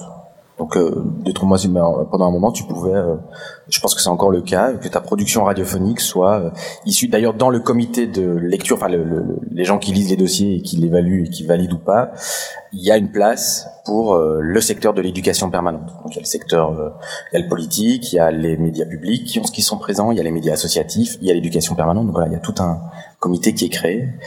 Donc oui, oui, le fonds à la création radiophonique pourrait être utilisé. Après, ça va plutôt être Enfin, nous, on l'a, je pense qu'on l'a jamais utilisé pour mener une initiative vraiment d'éducation média telle quelle. Après, voilà, enfin, nous, on fait de l'éducation média par la pratique. Donc, si le résultat de la création radiophonique inclut des moments d'expression réalisés par et avec ton public, bah, pour moi, tu as fait de l'éducation média et, euh, et, en même temps, tu as produit, tu as fait une production qui va être valorisée parce qu'elle rentre dans, la, dans le secteur de la création radiophonique en Belgique, qui est quand même euh, qui, qui, qui prend de l'importance. Oui, les radieuses. Euh, donc moi, c'est un documentaire. Euh, oui, oui. après, c'était un documentaire sur quatre femmes du quartier à, Molenbeek qui repartaient pour la première fois depuis 50 ans sur leur lieu de naissance en Algérie. On en a fait un documentaire, mais ce sont des femmes avec qui on faisait une émission de quartier depuis depuis presque un, an ou deux en fait à ce moment-là. Donc, elles, elles c'était déjà un peu des stars du quartier à la radio. C'était une émission qui passait toutes les semaines sur Radio Panique. On parlait du quartier. C'était elle qui était euh, qui était à l'antenne avec nous. Euh. Et donc on a été plus loin dans cette pratique-là en disant, bah en fait, bah, ça c'est quelque chose qu'on aime qu'on aime bien. C'est et de nouveau ça s'installe dans le temps. Et donc quand, quand on fait les radios, c'est avec des femmes qui ont fait de la radio depuis un an. Moi quand je fais à l'Ouest podcast, qui est un, un des derniers trucs que j'ai que j'ai produit, il y a deux saisons. Il y a une première saison où je suis dans un logement social à Molenbeek et je donne des outils aux jeunes pour réaliser une série pour présenter la vie dans leur logement social. Une fois qu'ils se sont accaparés le, le média, le podcast, qu'ils ont compris comment ça fonctionne, quand je fais une deuxième session d'atelier et que je reviens, il y a une injustice qui est vécue par l'ensemble des habitants. Et tout de suite, les jeunes, et, et, et on, on s'est dit, bah en fait, on va arrêter cette espèce de présentation du, du logement social. Maintenant, on, on, on, refait, on refait un podcast, mais sur cette injustice. Et on va essayer de réparer l'injustice grâce à ce podcast qui a pris de l'ampleur parce qu'en fait il avait été la saison 1 avait été sélectionnée au Paris Podcast Festival. Donc en fait ces jeunes avaient été dans la presse locale et ça devenait un truc. Et après ça a joué des tours parce que si vous écoutez pour écouter vous verrez à quel point le, ça nous a mis dans la merde aussi on est le, le festival. Mais mais euh, mais euh, mais voilà. Donc euh, on a le fait de maîtriser l'outil bah en fait l'atelier n'était plus un atelier radio puisqu'il maîtrisait l'outil. L'atelier, c'était une sorte, et là, c'est les méthodes d'Alinsky et du committee organizing qui m'ont inspiré. L'atelier n'était plus un atelier radio, c'était un atelier de la révolution. C'est-à-dire comment est-ce qu'on fait une révolution sans aller brûler des poubelles? Parce que généralement, c'est comme ça que ça se passe dans ce quartier-là, c'est que quand ça va pas, on pète des trucs. Et là, on s'est dit, ben non, on va d'abord envoyer, et ça, vous, si vous écoutez, vous voyez qu'il y a des étapes, c'est d'abord envoyer un mail gentil ou passer un coup de fil pour essayer d'avoir l'administration, pour essayer de rencontrer les gestionnaires du logement. Voilà, c'est ça, pour moi, on est au cœur de l'éducation populaire moi. Et c'est là que l'éducation aux médias, elle a un rôle à jouer. C'est-à-dire qu'en fait, au-delà de la critique du média, c'est comment tu peux maîtriser un truc. Comment le fait de maîtriser un média va t'ouvrir plein de portes. Quand tu fais un groupe, quand tu fais avec un groupe de jeunes une émission de critique culturelle, euh, en fait, ça t'ouvre des portes euh, des, théâtres. Si tu as une émission sur une radio associative, les théâtres, ils vont t'inviter. Ils vont t'inviter, les, les salles de concert aussi. Donc c'est comment tout d'un coup les choses deviennent gratteuses. Et tu fais mais c'est dingue en fait, mais, parce que tu maîtrises alors. On sait qu'ils maîtrisent pas tout à fait l'outil parce que c'est nous qui animons l'atelier radio et que c'est un peu nous qui sommes, c'est un peu une histoire qu'on se raconte aussi, mais quelque part, quelque part, le groupe euh, entre gratos, euh, va rencontrer un, comédien, une comédienne, rencontre un groupe, rencontre. Donc c'est c'est c'est là aussi quoi. C'est c'est euh, on va pas forcément produire que des journalistes et que des gens qui vont devenir des stars de, de, de YouTube, mais quelque part maîtriser ce, petit outil-là, ça ouvre plein de portes et ça permet plein de choses. Donc on a parlé tout à l'heure euh, de longueur d'onde, de la création radiophonique euh, à Brest, mais bon, large. Hein.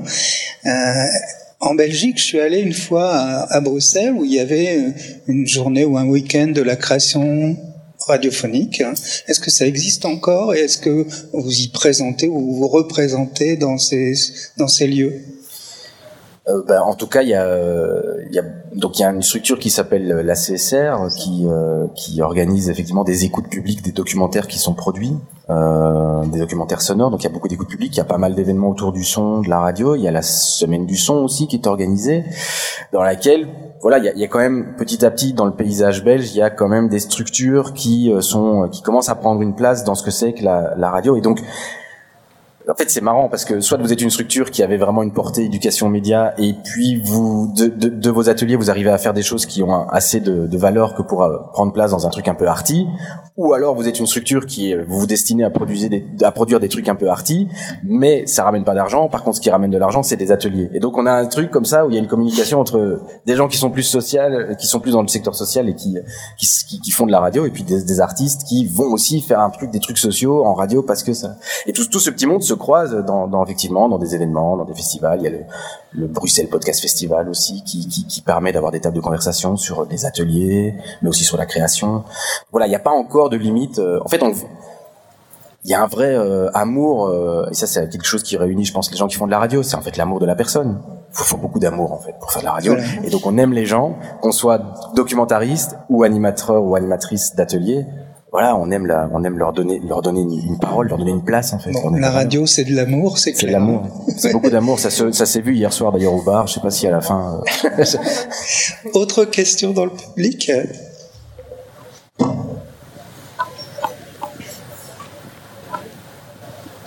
C'est bon. Euh, la question, je pense, elle sera plutôt pour euh, Amandine et François, mais au cours de vos recherches, moi, je me demandais si les praticiens que vous rencontrez vraiment se revendiquent de l'éducation populaire, du mouvement de l'éducation populaire. Est-ce que c'est conscient ou des fois euh, inconscient? Et est-ce que des fois, vous pouvez constater aussi, parce que je pense que ça peut arriver, des gens qui se revendiquent de l'éducation populaire parce que ça fait classe, mais qui en fait sont pas du tout dans ce type de pratique, ça peut arriver, euh, ou euh, au contraire d'autres qui se disent ben non, je veux surtout pas être assimilé à l'éducation populaire parce que euh, ça va pas rentrer dans tel cadre ou parce que ça me correspond pas. Voilà, plein de questions en une. Je sais pas qui veut y aller, mais euh, Je. Bah, je commence encore et je repasserai la parole. Euh, bah, écoute, merci ta question. Moi, c'est une vraie interrogation euh, parce que, alors, et bah, évid- enfin, alors, dans mes recherches, évidemment que euh, j'ai croisé beaucoup de gens qui se revendiquent de l'éducation populaire euh, de manière très claire, Euh, mais effectivement.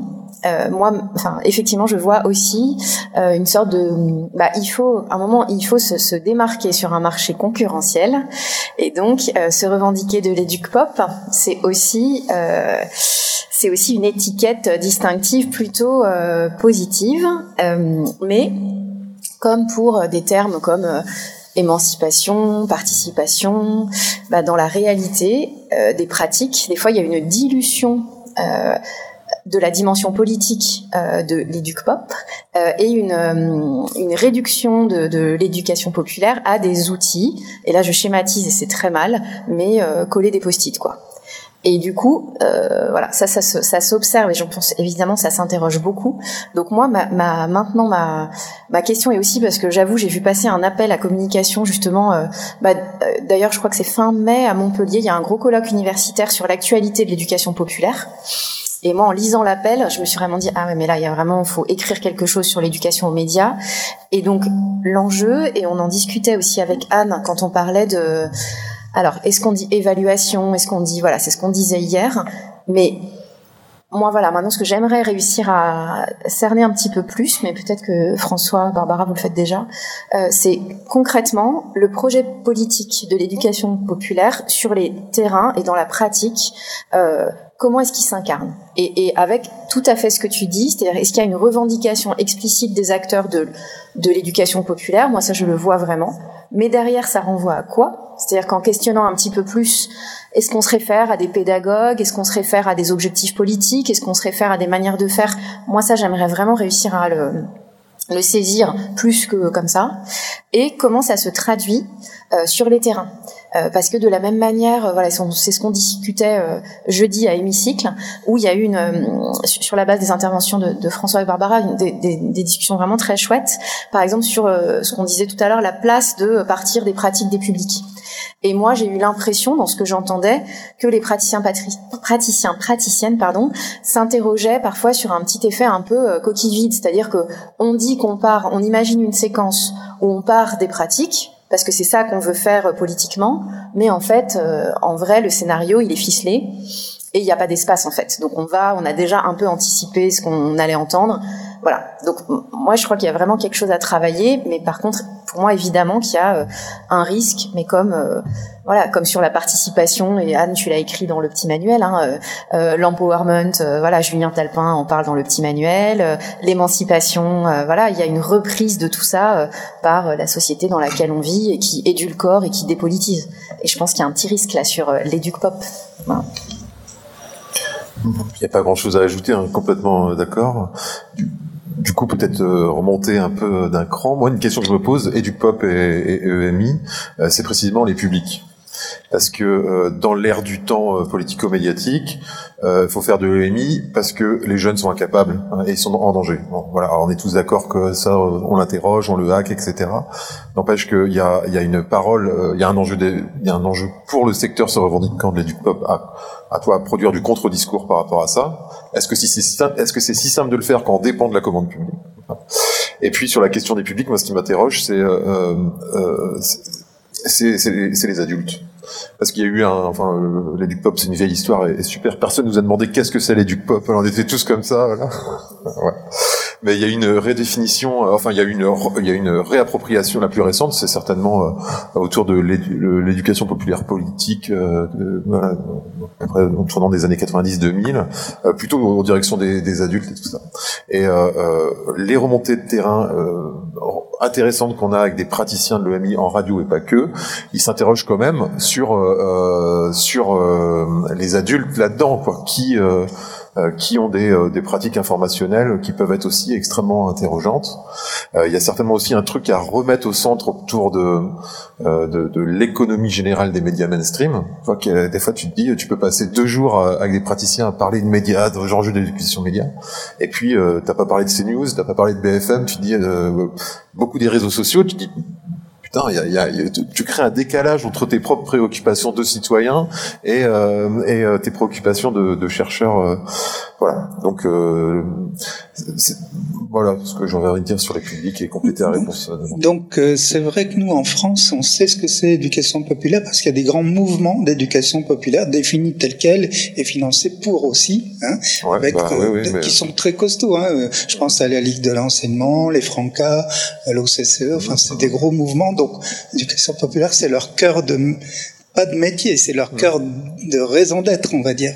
Ok, bah oui, mais une fois qu'on a dit ça, la, la question reste entière. Qu'est-ce que c'est Donc il y a l'évolution de ce, ce, sens de. Je, je, situe moi aussi le secteur, euh, les, les, grandes fédérations et pas que, qui, qui se qui se définissent à travers l'éducation populaire. Je les situe aussi. Très bien. Mais c'est pas la seule, c'est pas la seule référence qu'on peut qu'on peut donner à cette à cette question. Noémie, est-ce que tu veux intervenir une dernière fois avant qu'on fasse une toute petite pause, si vous le souhaitez? Est-ce que vous voulez une petite pause de 5-10 minutes? Oui. Hein Donc euh, juste pour conclure. Bah, ouais, une petite lecture qui définit euh, l'éducation euh, populaire, qui est pas du tout de moi. Donc c'est Paulo Freire, je pense qu'on prononce ça comme ça, qui est brésilien ou était. Euh, donc euh, je vous cite, je le cite, les rêves de Freinet sont aussi mes rêves. Il y a concordance de nos rêves et de nos objectifs. La lutte, l'engagement permanent pour une éducation populaire, pour une école qui, tout en étant sérieuse, n'a pas honte d'être heureuse, je vois les mêmes questions problématiques dans l'éducation brésilienne que celles que Freinet a vues dans l'éducation française. Je les appelle dichotomias. En portugais, cela signifie préparer les choses qu'on ne peut jamais séparer parce qu'elles constituent une unité. Voilà, donc l'école euh, au sens large, puisque finalement, euh, apprendre, c'est tout au long de la vie. Hein. Donc euh, c'est un, début, c'est initialiser une démarche, une pratique. Merci. Donc on fait une petite pause et on se retrouve dans 10 minutes, ça va? Merci. Merci.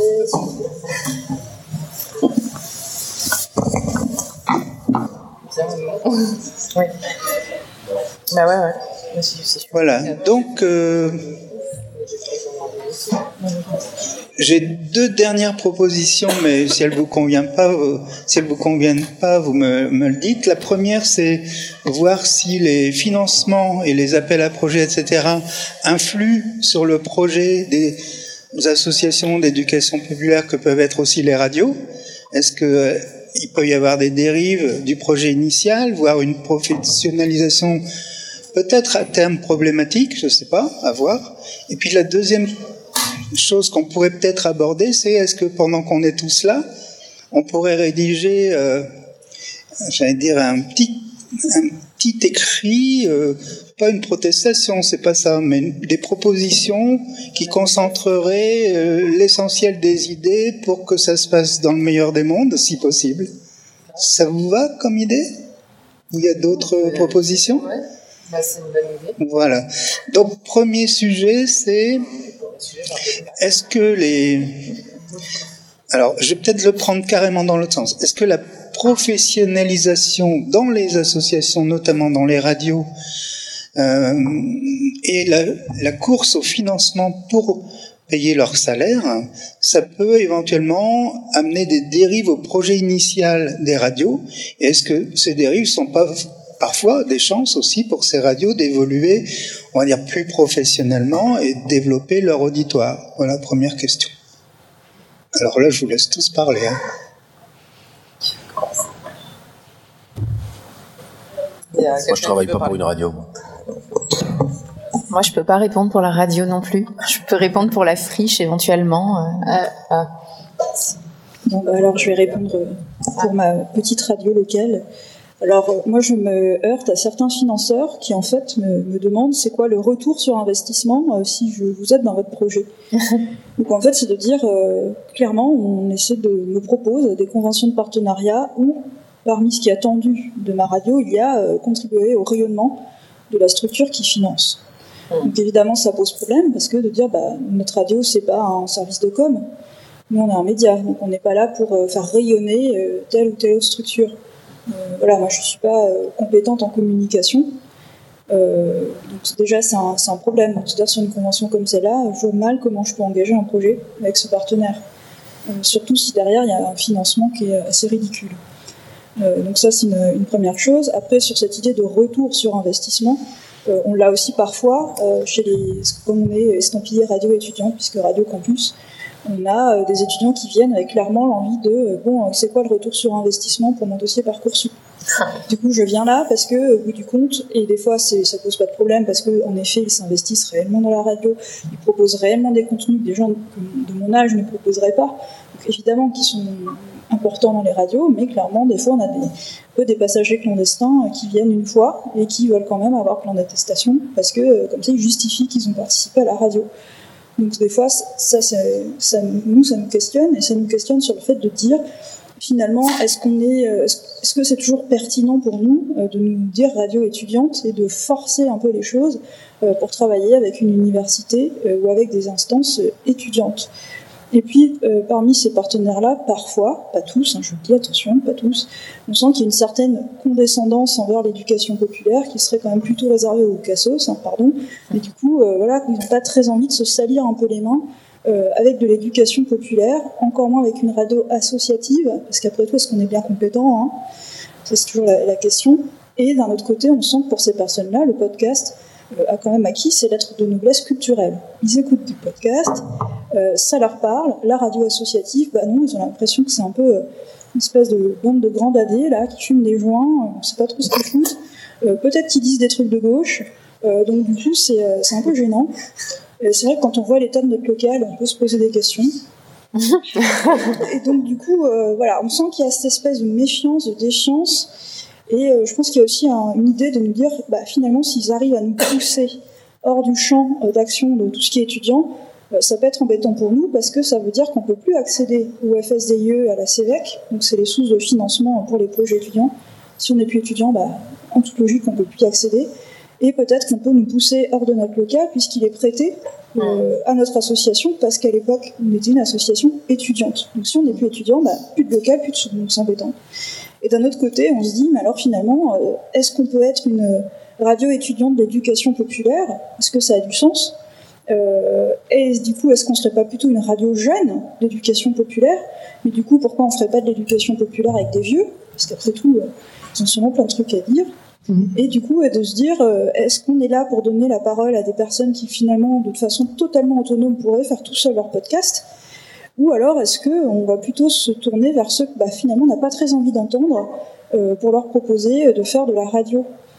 Donc euh, voilà, moi je, en tout cas merci euh, parce que j'ai appris plein de trucs sur la différence radio-podcast. Donc, merci. et donc voilà, je, dis ça, j'ai pas de réponse à mes questions, mais je serais très contente d'avoir vos réactions. Euh, je vais essayer de parler du coup au nom de Radio Syllab, même si je suis pas du tout euh, chargée d'éducation aux médias, mais avec euh, Emma Brett, on, on, va travailler ensemble bientôt, j'espère. Et du coup, Radio Syllab, j'espère que je vais pas me tromper dans, dans ce que je vais dire, ils essayent de faire des projets sur le long terme et pas être consommateurs de projets, justement pour éviter de devenir une sorte de boîte Afrique, même si effectivement on a beaucoup de revenus grâce à l'EMI et euh, il y a Elliot, un de nos collègues euh, qui est euh, coordinateur, justement, qui va faire des appels à projets bah, pour essayer de trouver des financements déjà et pour que tout soit pour que tout cela soit réalisable et effectif. Euh, après, c'est vrai que c'est des questions en termes d'éducation populaire qui sont, enfin pour moi en tout cas, c'est un enjeu essentiel. Enfin, je, je, pense que même je peux parler au nom de Radio Syllab, Et Emma, par exemple, elle intervient auprès de moyennes sections maternelles, enfin de, de classes de maternelle qui viennent au studio. Euh, je pense que Léa, donc euh, une, une ex-collègue, je sais pas si on peut dire ça comme ça, elle euh, travaillait avec des personnes âgées aussi. Donc pour rejoindre ce que tu disais à l'instant, avoir un public divers et varié. Et aussi, on travaille beaucoup avec des associations culturelles. Notamment les Transmusicales, qui est un festival de, musique à Rennes assez renommé. Et donc là, il y a un projet qui est en cours euh, coordonné par Emma avec euh, Dida. Euh, donc voilà, je ne sais pas si je réponds à la question ou non. Oui, pour compléter ton propos, tu te considères vraiment comme une radio d'étudiants ou une radio campus? Est-ce que tu fais une différence? Alors après, je pense que pour répondre de façon pragmatique, si je regarde euh, nos effectifs bénévoles, donc certes, on a des gens qui sont arrivés étudiants, on les a pas foutus dehors quand ils n'étaient plus. Donc en fait, on a une bonne partie d'étudiants, euh, enfin d'adhérents qui sont pas étudiants. Donc nous, on peut pas être qu'une radio euh, étudiante, d'autant plus que quand même, je pense que là, si on regarde d'autres statistiques, si on regarde qui compose la population étudiante, clairement, ça représente pas toutes les parties euh, comment dire, euh, d'un point de vue socio-économique, on sait très bien qu'il y a certaines catégories de la population qui n'envoient pas leurs euh, enfants à l'université. Donc, si on veut s'adresser à une jeunesse entière, euh, moi, je pense qu'on ne peut pas dire qu'on n'est qu'une radio étudiante. Ou alors, on est la radio portée par l'université. Donc, on est un service de l'université. Là, on peut être une radio étudiante que étudiante, je pense. Après, peut-être, je dis pas que j'ai raison, c'est mon avis en tout cas.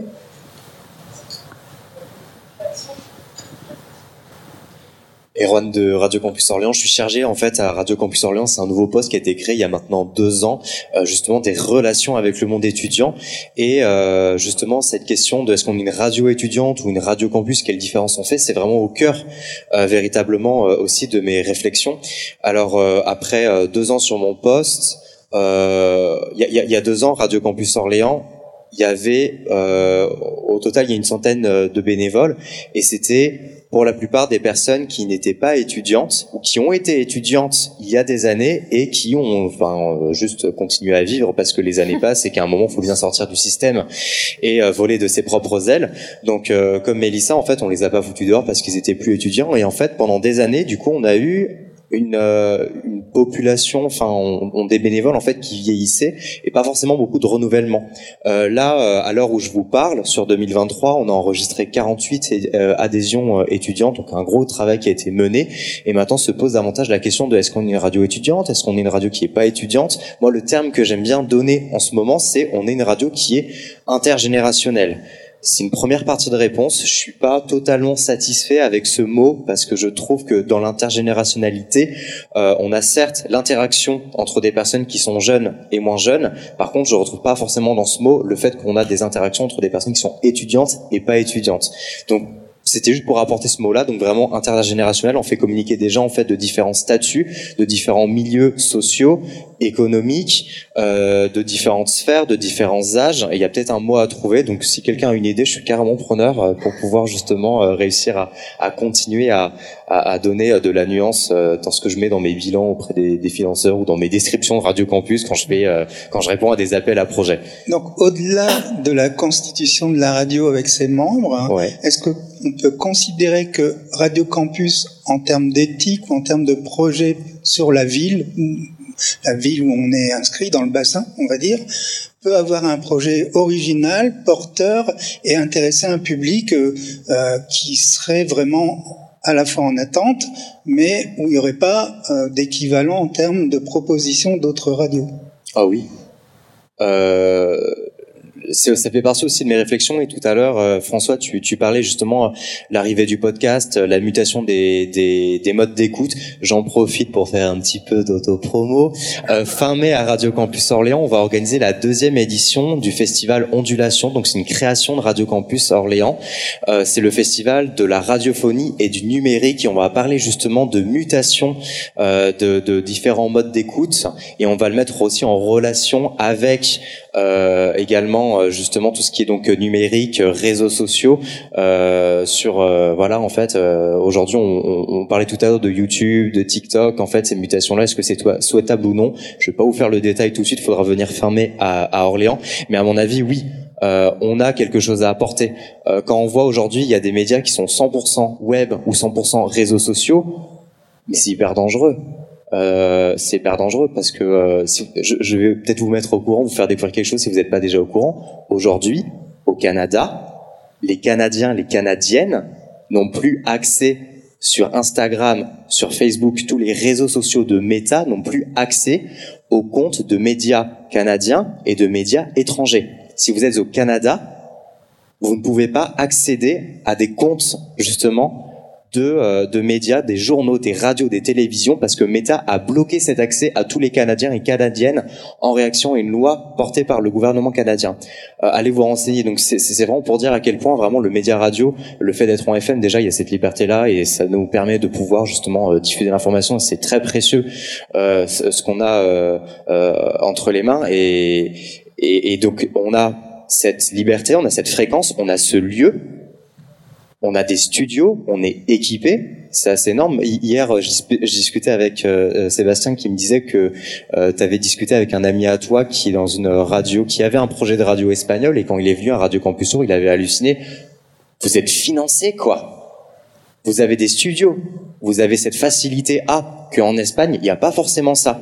Et, euh, et, aujourd'hui, en effet, depuis quelques années, on voit donc le podcast, donc une forme d'écoute radiophonique qui est décorrélée en fait du linéaire, euh, mais qui existe. C'est-à-dire que, alors qu'il y a quelques années, on voyait YouTube, on s'est dit, euh, oh mon Dieu, euh, maintenant il n'y a plus que l'image qui compte, le son non. En fait, aujourd'hui avec le podcast, on voit que bah, ça continue quoi. Les gens adorent écouter, que ce soit dans les transports, que ce soit avant d'aller se coucher, que ce soit en faisant à manger, en faisant le ménage, parce qu'on n'est pas accaparé. Euh, et il y a cette décoration entre justement l'écoute sonore et le linéaire. Le linéaire, on le voit au travers de Twitch. Alors le linéaire, c'est pas un linéaire 24-24, ça va être un linéaire sur un moment donné, ça va être un rendez-vous, et justement, ça va être l'interaction entre les gens. Donc à mon avis, dans quelques années, on va voir de nouveau, euh, parce que ça reste très niche euh, Twitch pour le moment, mais dans quelques années, en fait, le linéaire, il y aura un énorme boom, ça va être vraiment à, la mode. À mon avis, il y aura euh, peut-être même des, des, des, financements. Enfin, tout le monde en parlera. Faudra être là. Hein. Faut pas rater le coche. Il y a plusieurs réactions. Je passe le micro à. Ouais.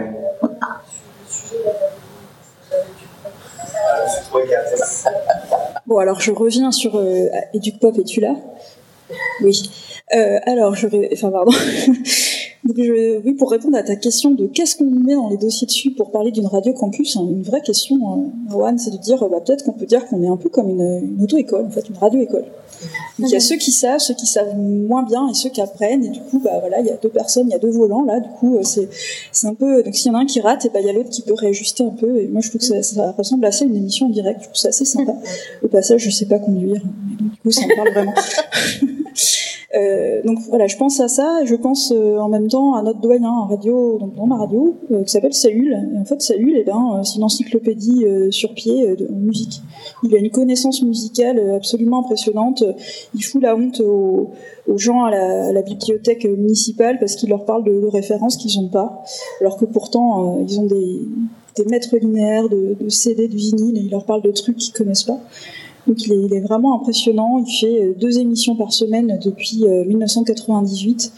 Et donc lui, par contre, il est absolument allergique aux ordinateurs. Lui demander de faire son podcast, c'est pas la peine parce qu'il saura pas le faire. Euh, par contre, de se dire pourquoi on se priverait d'une personne comme ça dans notre radio au motif qu'on serait une radio pour les jeunes. Moi, je trouverais ça vraiment trop triste. Et puis, je pense qu'il a tellement de choses à transmettre aux bénévoles plus jeunes. Et puis à côté de ça, je pense à une autre situation où on se dit bah tiens là euh, peut-être que c'est de l'éduc pop aussi parce qu'on a euh, par exemple je me souviens d'une une émission euh, musique électronique donc là vraiment des, étudiants, des jeunes jeunes donc qui fumaient des pétards dans le studio donc c'est pas bien. Et en fait on a eu beau leur dire plein de fois ah c'est mal, ça n'avait rien à secouer. Par contre avant eux il y avait une émission de reggae qui est là depuis 12-15 ans à la radio. Donc eux les papas de la radio ils ont été leur dire c'est mal. Pourtant bon émission de reggae mais du coup, ça a fonctionné parce qu'ils ont arrêté.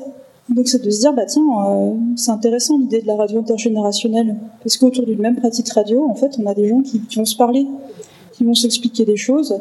Et là, pour le coup, dans une situation comme ça, c'est pas un salarié qui est intervenu, c'est d'autres bénévoles ont été dire, la, la radio, c'est notre bien commun, c'est notre radio. Donc si vous, vous fumez des pétards dedans, le lendemain matin, quand ils vont accueillir des invités, pour peu que ce soit les, le Crous ou l'université, manque de bol, ça va y avoir quelques effluves dans le studio.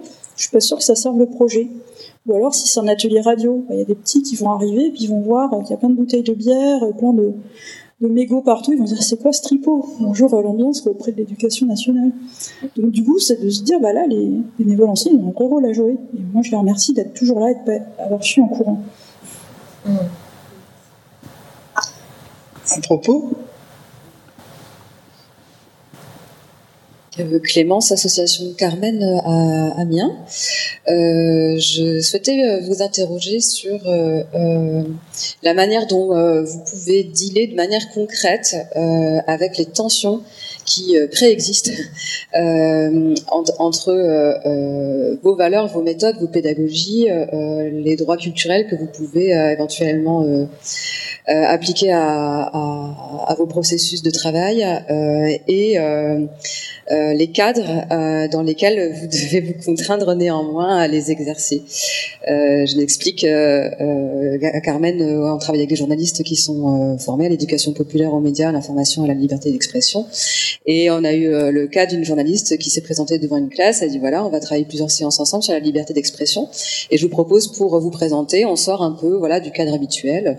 je vous propose de, de, de, dire, et vous avez vraiment le choix de ce que vous allez dire, de dire quelque chose à euh, au reste du groupe dans une dimension de non-jugement, dans une dimension d'écoute, de on ne réagit pas à ce qui se dit, on pose le cadre, la journaliste pose le cadre, elle sécurise tout.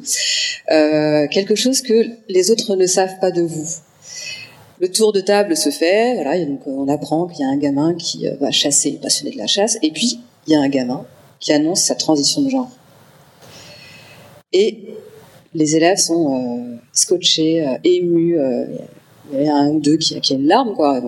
Parce que c'est quelque chose de beau qui s'est dit, qui s'est partagé dans la confiance. Et fin de l'heure, fin de l'atelier, et euh, les profs euh, euh, partent en live en indiquant que ça va être pris en compte par la psy scolaire, que les parents vont être informés, tout ça, tout ça. Et donc là, le cadre n'est plus sécurisé, n'est plus n'est plus garanti. Euh, et c'est la limite de l'exercice, euh, voilà, de cet atelier-là, à ce moment-là, dans cet établissement-là, et, euh, et certainement pas la même chose qui se reproduirait ailleurs. Mais néanmoins, je, me dis, qu'est-ce qu'on aurait pu faire en amont pour garantir la sécurité de cet, élève, parce que finalement c'est lui qui s'est retrouvé en difficulté. Par la suite, ça, ça s'est pas vraiment pas arrêté là cette histoire. Et donc, concrètement, est-ce que vous mettez en place des choses? Donc à Carmen, depuis, on a écrit une charte, par exemple, qui garantit l'intervention et qui propose des postures et pour les enseignants et pour les équipes. Alors ouais, ça n'impose pas. Encore une fois, on est dans un cadre scolaire. Mais qu'est-ce qui, qu'est-ce, qui fait tension aussi entre, euh, voilà, je prends l'exemple des droits culturels, mais il y a peut-être voilà les pédagogies de l'éducation populaire et de l'autre côté ce fameux euh, socle de connaissances, compétences, culture et aussi un fonctionnement institutionnel euh, de l'éducation nationale ou d'un autre cadre. Concrètement, est-ce que vous avez mis en place des outils? Euh, Syllab, oui, car on a la charte de, on a une commission qui s'appelle la lutte anti-sexisme et toutes ces questions bah, de genre, de harcèlement parce qu'il peut y avoir des cas aussi au sein de la radio. Et du coup, j'en fais partie avec euh, Emma. Et on essaye de, de, réfléchir ensemble, de faire des brainstorming et aussi des bénévoles qui nous ont, rejoints. Pour l'instant, euh, c'est que des femmes parce que on voulait que ce soit des femmes ou des personnes minorisées de genre. Bah justement pour réfléchir à toutes ces questions-là qui sont primordiales et à, ces problématiques ou difficultés qu'on peut rencontrer euh, dans le cadre de l'éducation populaire ou même dans des émissions euh, radiophoniques à Radio Syllab. Euh, donc, par rapport à ces questions-là, moi, je repars toujours du, du, concept de création, de comment on, crée nos contenus radiophoniques avec des formes. Il y a de la voix, il y a de l'ambiance, il y a des réflexions collectives. Vraiment dans, des groupes comme ça. Et donc, je vais rarement commencer un atelier euh, avec un, public, euh, avec un, groupe de 15-20 jeunes, en demandant à ce que chacun raconte quelque chose de personnel.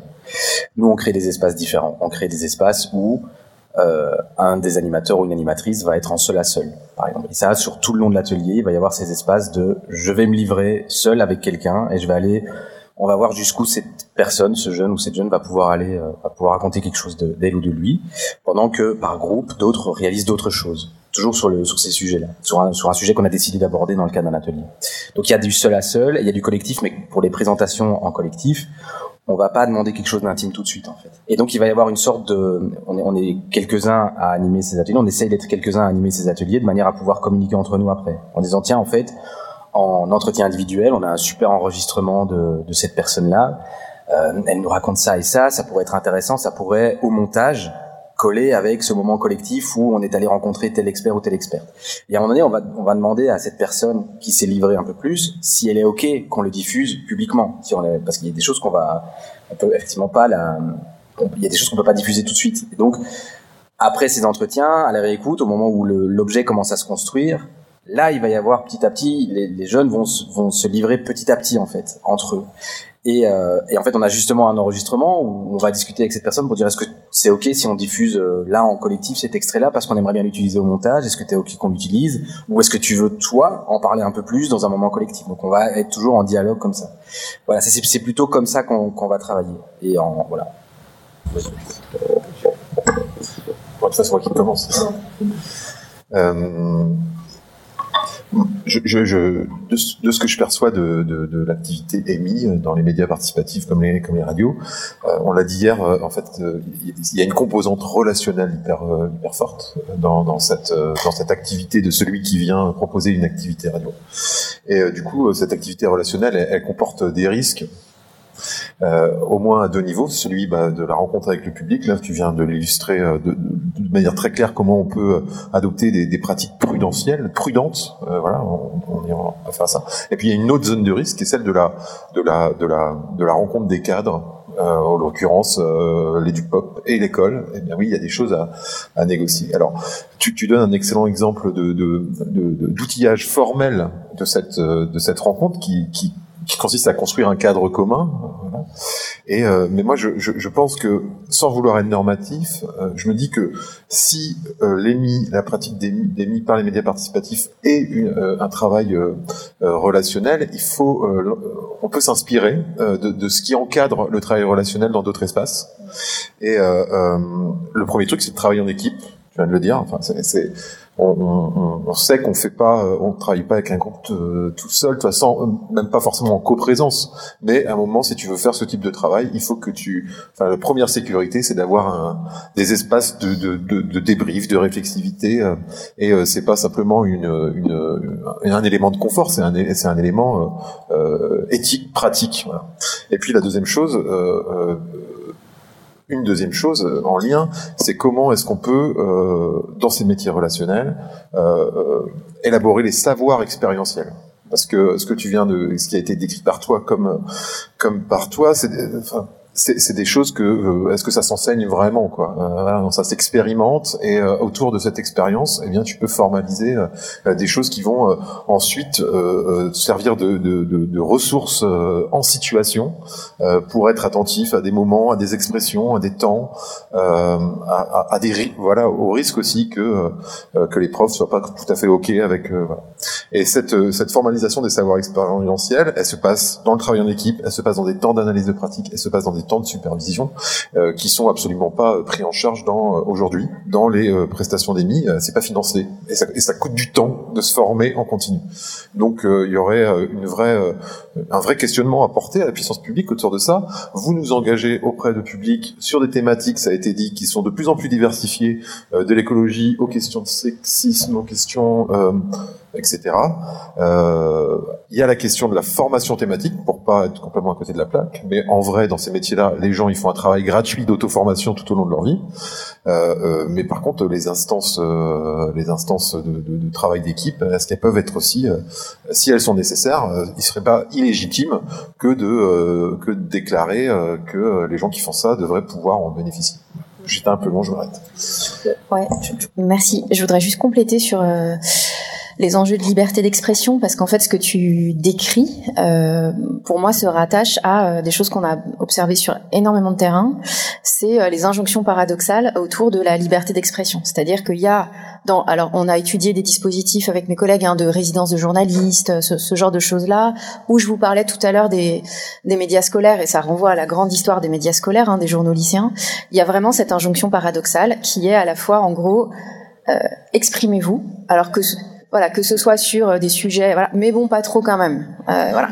Et plus, enfin, et, et, ça, et le, et le poids du cadre, c'est-à-dire qu'il y a quand même un moment, le cadre, il l'informe, donc il met en forme. Je veux dire, vous êtes à l'éducation nationale, vous êtes dans un cadre scolaire. Alors, ce que, ce que tu décris, évidemment, et je, je, je plus sois encore une fois à ce que dit François, c'est sûr que de l'analyse de la pratique, de la charte, du, des espaces de discussion, pour justement, parce que nous, on a beaucoup vu de la surprise face à ces paradoxes. Euh, c'est-à-dire, mais on m'appelle pour faire un truc sur la liberté d'expression et au final, j'ai un rappel à l'ordre du cadre en disant, euh, on va, euh, et il y a eu des moments, ça s'est passé comme ça, hein, on va signaler Jérémy parce que visiblement Jérémy, il n'est pas très ok sur la radicalisation et la laïcité. Donc, alors qu'on a demandé à Jérémy de s'exprimer librement. Donc, il y a eu des moments quand même très très compliqués. Donc moi, je pense qu'on ne s'exonérera jamais totalement du cadre dans lequel on est. Et il y a des cadres, encore une fois, plus ou moins resserré et quand vous êtes dans certains espaces d'éducation nationale, moi maintenant dans certains espaces de la PJJ, eh ben voilà. Donc ça c'est tout et c'est un peu comme ça, voilà. Et je pense que la liberté d'expression bah, sera toujours avec cette euh, il y aura la puissance publique par rapport à la liberté d'expression, le pouvoir par rapport à la liberté d'expression. Il y a un, c'est tout. Il y a, il y a une injonction paradoxale qui pour moi est insoluble. Et ça, vous le voyez dans la très longue histoire des journaux lycéens où en fait on a toujours la même chose. C'est-à-dire que pareil, jeune exprime-toi, mais vraiment vas-y fonce. Et bon, on va un peu censurer ce journal-là. Les jeunes sont pas contents, du coup, rien. Et puis voilà. voilà. Et ça se retrouve tout le temps, tout le temps, tout le temps, parce que au final, enfin. Et ça, c'est des questions qui se posent de manière extrêmement vive euh, sur les terrains de l'éducation populaire. C'est est-ce que le pouvoir a, enfin, il y a des moments, mais c'est presque schizophrénique. C'est-à-dire que moi, il y a des moments, je voyais ce qui se passait en atelier. Je me dis, mais est-ce que le pouvoir se rend compte de ce qu'il finance? Et parfois, je pense que oui. Et ben, quand le pouvoir se rend compte de ce qu'il finance, et ben, il y a un rappel à l'ordre avec, on essaye de garder une petite façade ripollinée pour montrer que quand même, euh, voilà, qu'est-ce qu'on est progressiste. Mais.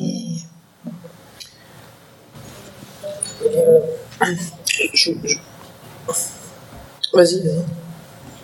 Euh, J'avais une question, peut-être que c'est euh, Thibaut qui, pourrait répondre. Je voulais savoir si euh, comment on faisait pour amener euh, nos pratiques d'éducation populaire et nos pratiques d'ateliers radio, d'expression médiatique dans des endroits qui, qui sont des, des, déserts, en tout cas où il n'y a pas ces pratiques-là qui ont été amenées.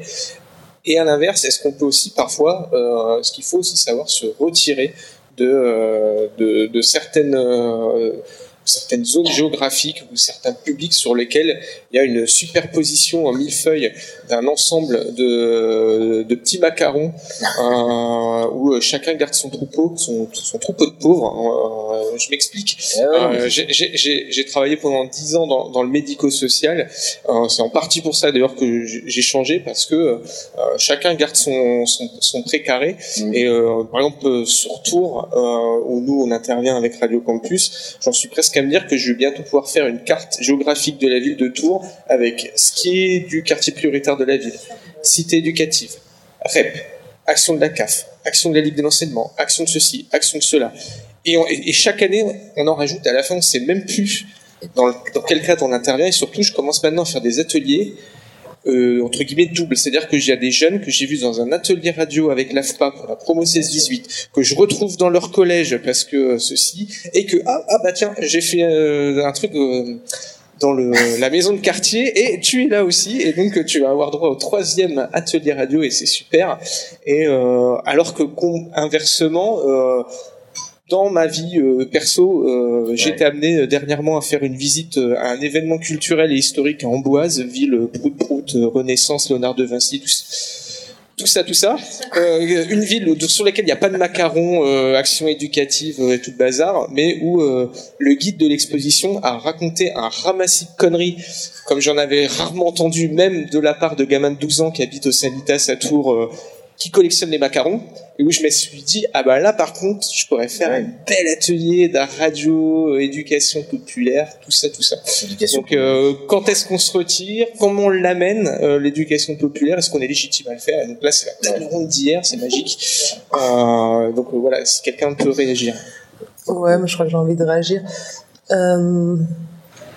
déjà un peu à mi-chemin parce qu'en fait ça pose la question, les deux endroits posent la question de comment est-ce qu'on structure un partenariat, comment est-ce qu'on euh, pose en fait des bases pour pouvoir euh, euh, pour pouvoir fonctionner.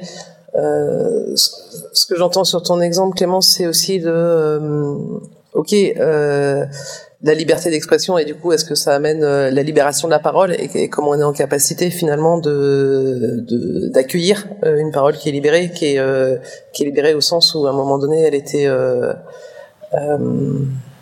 voilà, elle peut venir déranger, elle peut venir, elle peut venir bouger.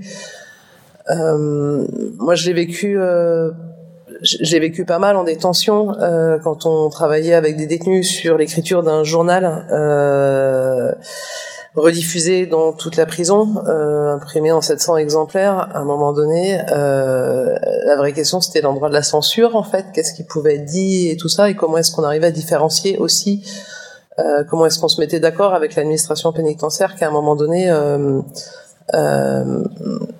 ben en fait, on était là pour pour faire émerger la parole, pour qu'il y ait une liberté, une expression qui soit la plus libre possible.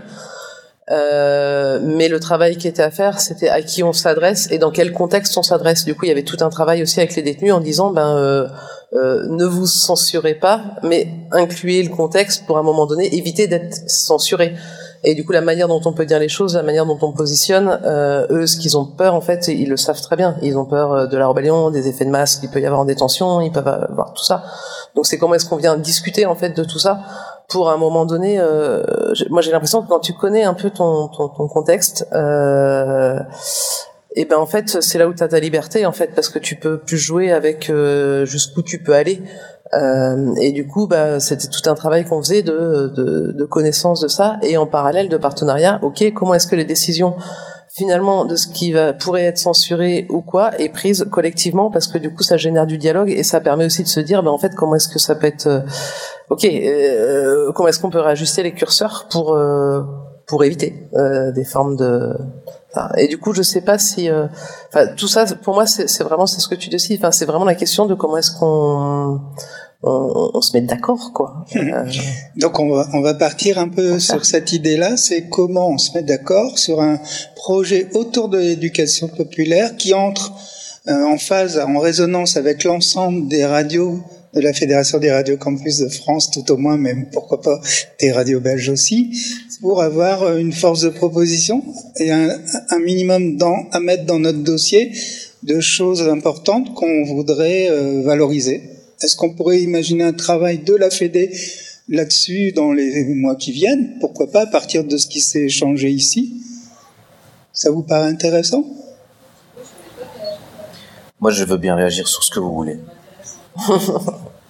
Moi, par rapport à la question que tu avais, euh, ouais, effectivement, donc ça, on, a le même constat hein, sur les, les, plein d'activités. Pareil les, les, femmes dont on parlait dans, dans le documentaire La Radio, enfin, elles étaient dans un projet de cohésion sociale qui était notre radio, mais elles étaient dans un projet de cohésion sociale à la Maison des Femmes. Elles étaient donc en gros, euh, il y avait, je pense, 12 ou 14 000 euros au-dessus de chaque tête de financement. Enfin bon, c'était. Euh... Mais donc par rapport à ça, euh, de nouveau, ce qu'on essaye nous de créer, c'est un espace neutre, un espace où on va inviter, on va, on va vraiment installer un espace, et donc généralement pour nous c'est chez le délégué général aux droits de l'enfant, où pendant une semaine on va bosser. Et on va inviter des jeunes de partout, de partout euh, de la euh, zone francophone de Belgique. Et on limite, si une association nous contacte en disant, bah justement je sais pas quoi faire avec mon groupe, j'ai une maison de jeunes dans tel quartier, est-ce que je peux venir? On limite à deux participants par maison de quartier ou par, par association de telle manière à ce qu'il y ait une vraie mixité qui se crée, et de telle manière à ce qu'il n'y ait pas un enjeu euh, qui soit, euh, enfin, qui, qui c'est pas un partenariat avec une structure, quoi. C'est, il y a cette zone qui va être créée, et ceux qui ont envie d'apprendre à faire du média, de s'exprimer et de passer un moment collectif avec plein de gens qui connaîtront pas, ils peuvent s'inscrire et ils sont les bienvenus. Voilà, ça c'est la solution qu'on a trouvée pour euh, pour lutter contre ces trucs et pour que justement il y ait des il y ait des jeunes qui viennent de, de, de zones où il y a rien, qui puissent rencontrer des des jeunes où il y a plein de trucs. Mais donc voilà, ça c'est un peu une des solutions qu'on a qu'on a trouvé en tout cas par rapport à ça. Oui, euh, très rapidement, mais euh, je, me dis que on peut faire le lien entre ces différentes interventions, ce que tu disais euh, tout à l'heure sur les tensions toujours déjà là dans, le métier de, radio. Il faut faire avec le cadre.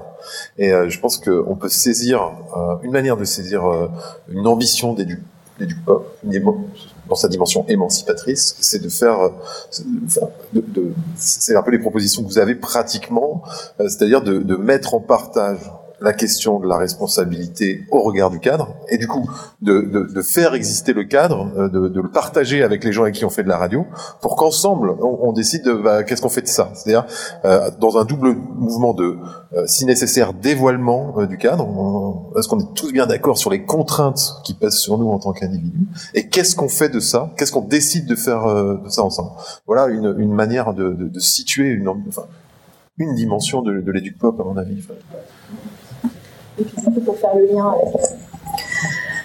lien avec, euh, ce que tu proposais, et c'est un peu euh, des fois ce qu'on essaye de faire euh, dans le cadre d'hémicycle, c'est que ces espaces collectifs de discussion, moi je trouve que déjà, et hier ça me faisait penser à ce que tu disais, tu sais, sur les ambitions qu'on se donne, euh, déjà se dire collectivement qu'on a repéré euh, que dans les, sur par exemple la question des cadres d'intervention, la question du territoire, de où se situaient les actions, quels enjeux de discrimination euh, plus ou moins conscientes pouvaient être liés à ces enjeux de territorialisation des actions.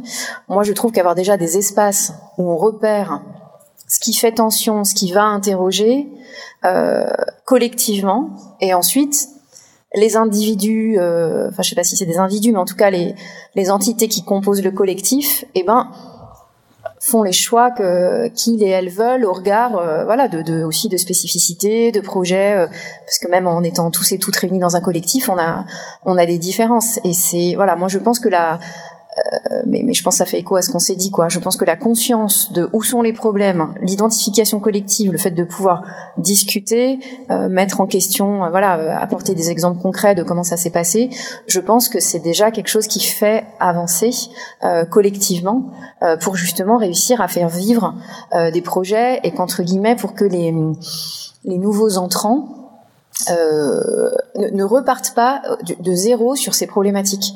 Parce que c'est aussi ce qu'on voit euh, et on le voit avec hémicycle voilà. Évidemment il y a des on est dans des endroits où ça tourne ça circule. Et soit on, si, si on formalise rien euh, parce que du coup pardon je le redis comme ça excusez-moi.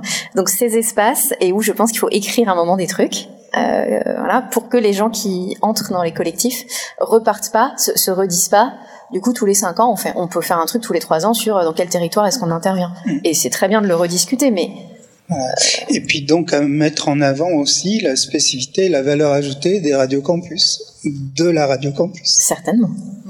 Merci pour tout. Bon appétit alors, puisqu'on va devoir se quitter, je pense. Sauf peut-être qu'il y, y, a encore des interventions dans le public ou pas?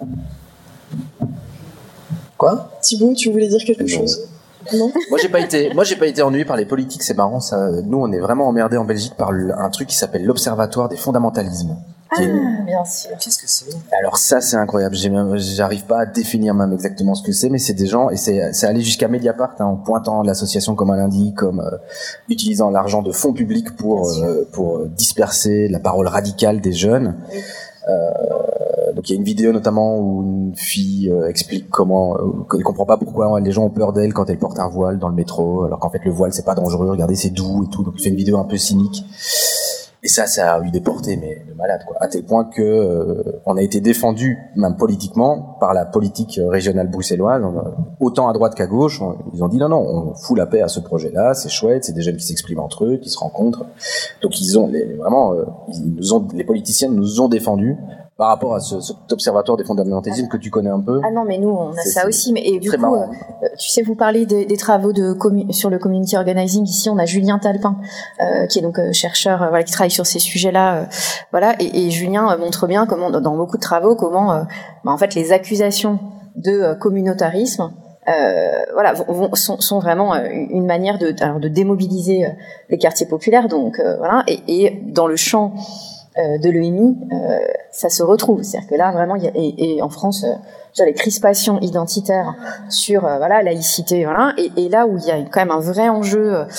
c'est vrai que moi je parle beaucoup de politique publique, mais on, on, en repart, on en parlait pareil jeudi. Le rapprochement continu dans, au sein de l'éducation nationale euh, de l'éducation aux médias, à l'information avec l'éducation euh, morale et civique, euh, où on pose la question de la promotion des valeurs de la République et dont la laïcité, bah, le cadre là, ça devient voilà. Et quand on voit l'effet quand même d'entraînement hein, de l'éducation nationale sur sur l'ensemble de l'écosystème EMI, il y a un vrai vrai enjeu et avec voilà cette petite spécificité. mais du coup, évidemment qu'on partage les joies de voir des, des choses qui explosent à des moments sans aucune forme de rationalité. Quoi. Voilà. Et euh, moi, j'avais une réaction par rapport à tous les échanges qu'on a eus, où euh, en fait, je vois un peu une arborescence qui se crée euh, enfin, autour de l'éducation populaire. Je trouve qu'il y a une grande dimension de, du bénéfice de faire le pari, du bénéfice de faire le pari sur quelqu'un. Que ce soit quelqu'un qui vient d'un quartier populaire, qui va prendre le micro et faire une chronique sur tel sujet, et on va se rendre compte que, ah ouais, il est capable, tout le monde avait dit, euh, il serait peut-être incapable de faire ça. Évidemment, il est incapable jusqu'à preuve du contraire. Incapable si il n'a pas la ressource, si on lui a jamais donné l'opportunité.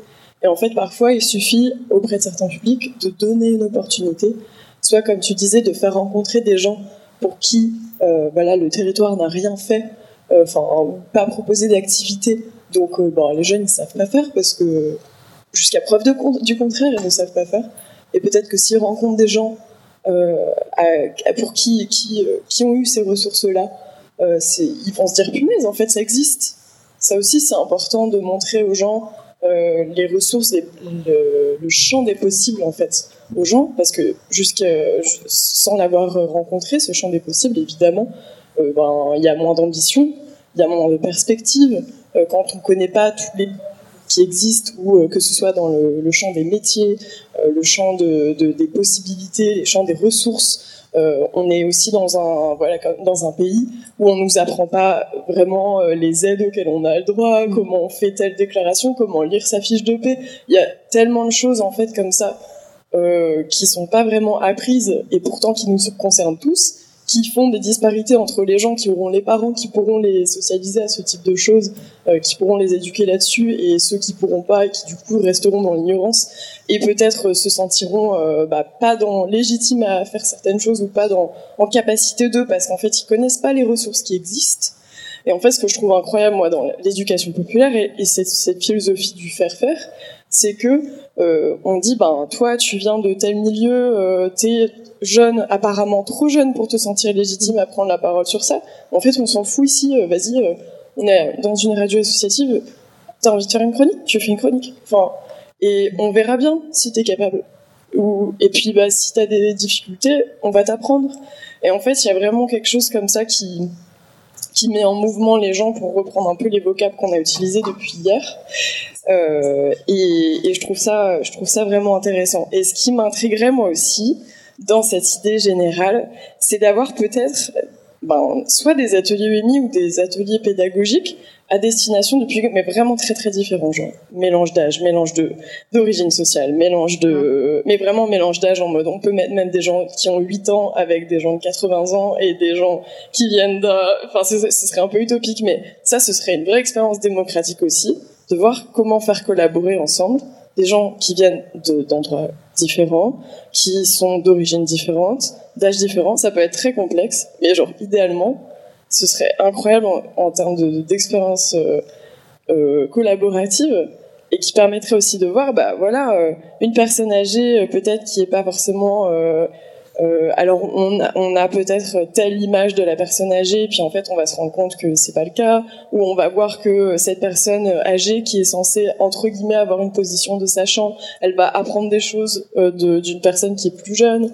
Euh, enfin voilà, il y a plein de ping-pong comme ça qui sont possibles, et je pense qu'il faut vraiment déconstruire bah, les, plein de, de, choses. Tu parlais aussi Barbara hier de, de ce côté où euh, comme on veut légitimiter notre euh, posture, on a tendance peut-être à caricaturer l'autre.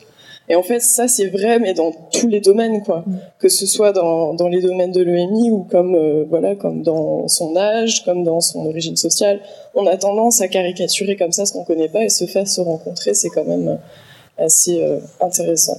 C'était un peu une longue aparté, mais je trouve qu'il y a quand même des ponts entre l'éducation populaire et cette histoire de faire faire, se faire rencontrer, et puis ne pas partir avec des a priori et prendre le pari de, bah voilà, on va faire un truc ensemble.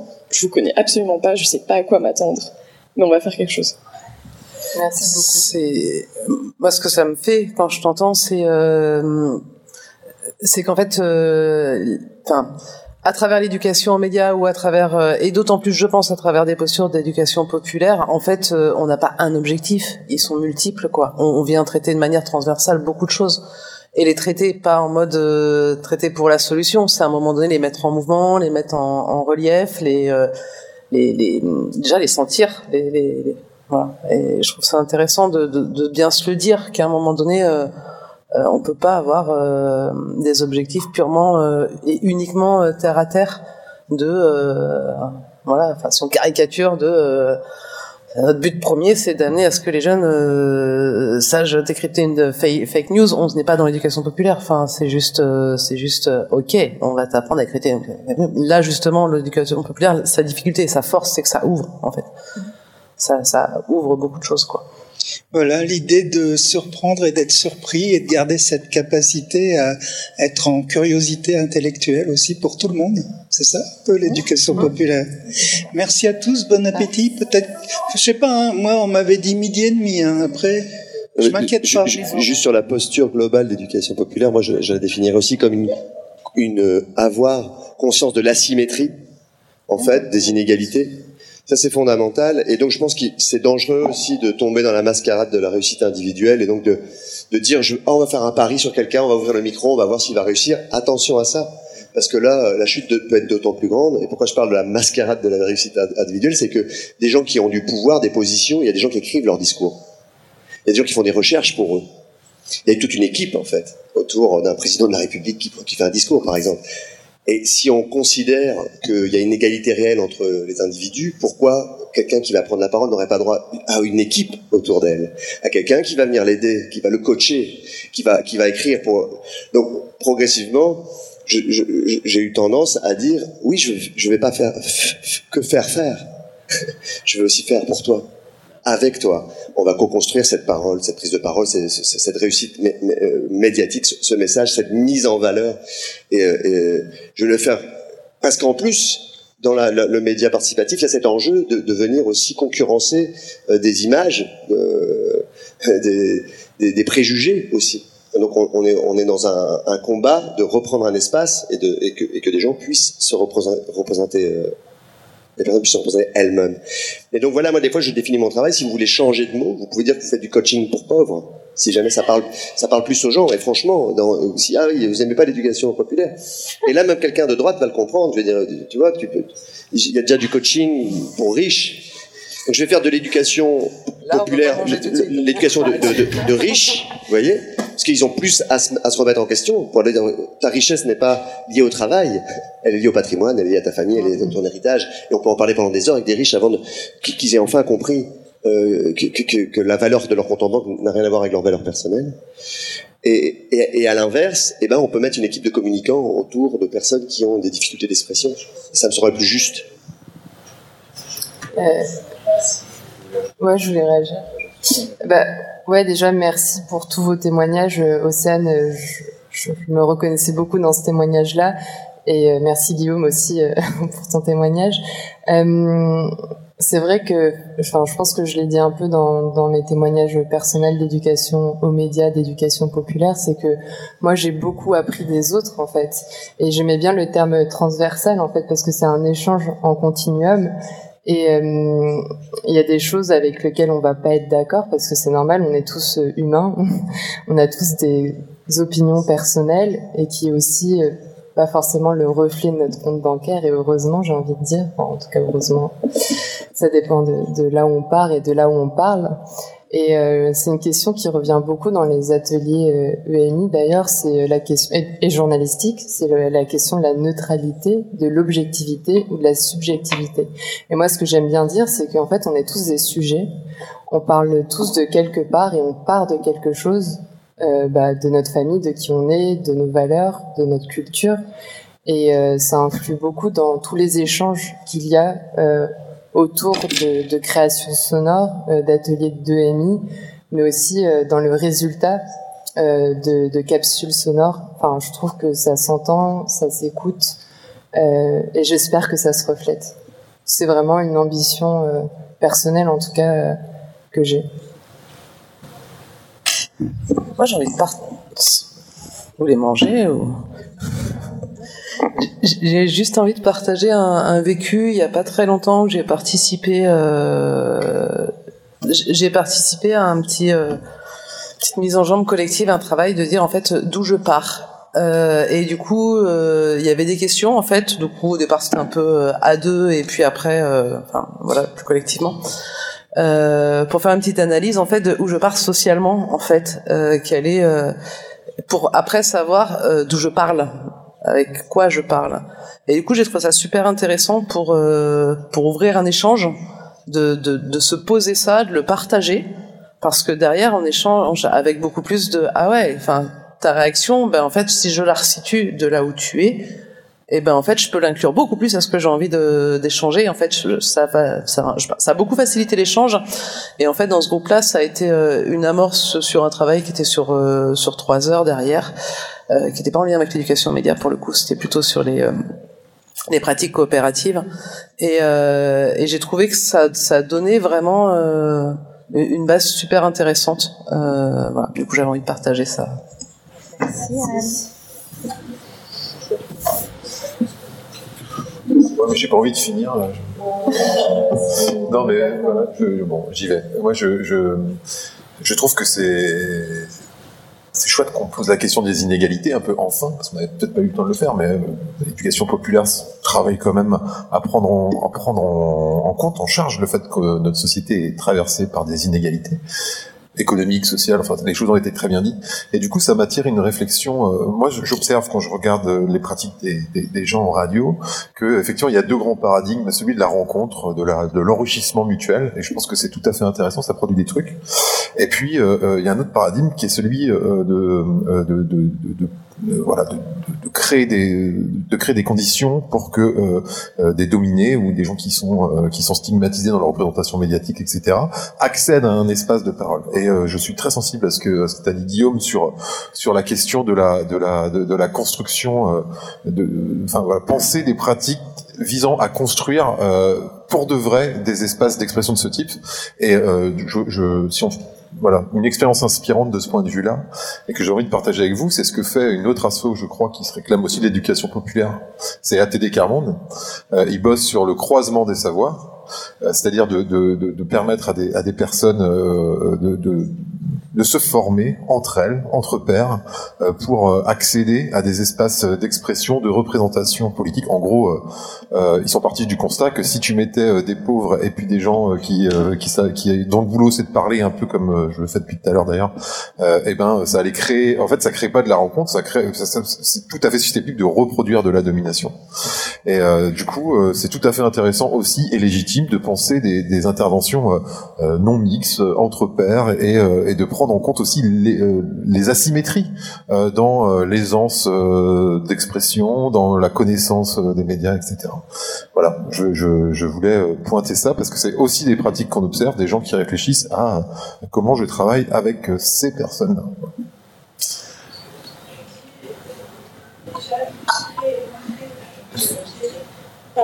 Ce que dit François est, déjà euh, analysé et montré depuis, euh, on va dire, à peu près euh, les années 60 autour des études de genre.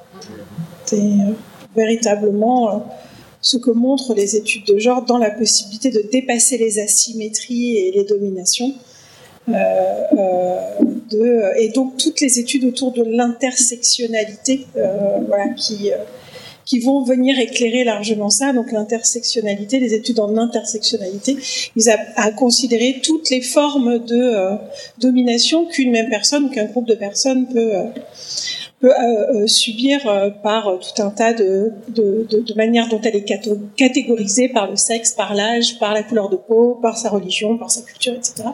Et qu'on peut cumuler euh, ces stigmates-là et comment on fait pour les dépasser. Et effectivement, c'est pas en créant une opposition hein, euh, entre euh, ceux qui auraient et ceux qui n'auraient pas. Effectivement, c'est plutôt créer les conditions d'une émancipation euh, en prenant en compte la, la, toute la complexité et toutes ces multiples couches de stigmates que peuvent porter des individus. Ça, c'est un bon Merci beaucoup. Merci beaucoup. Merci. Merci à tous les intervenants et intervenantes.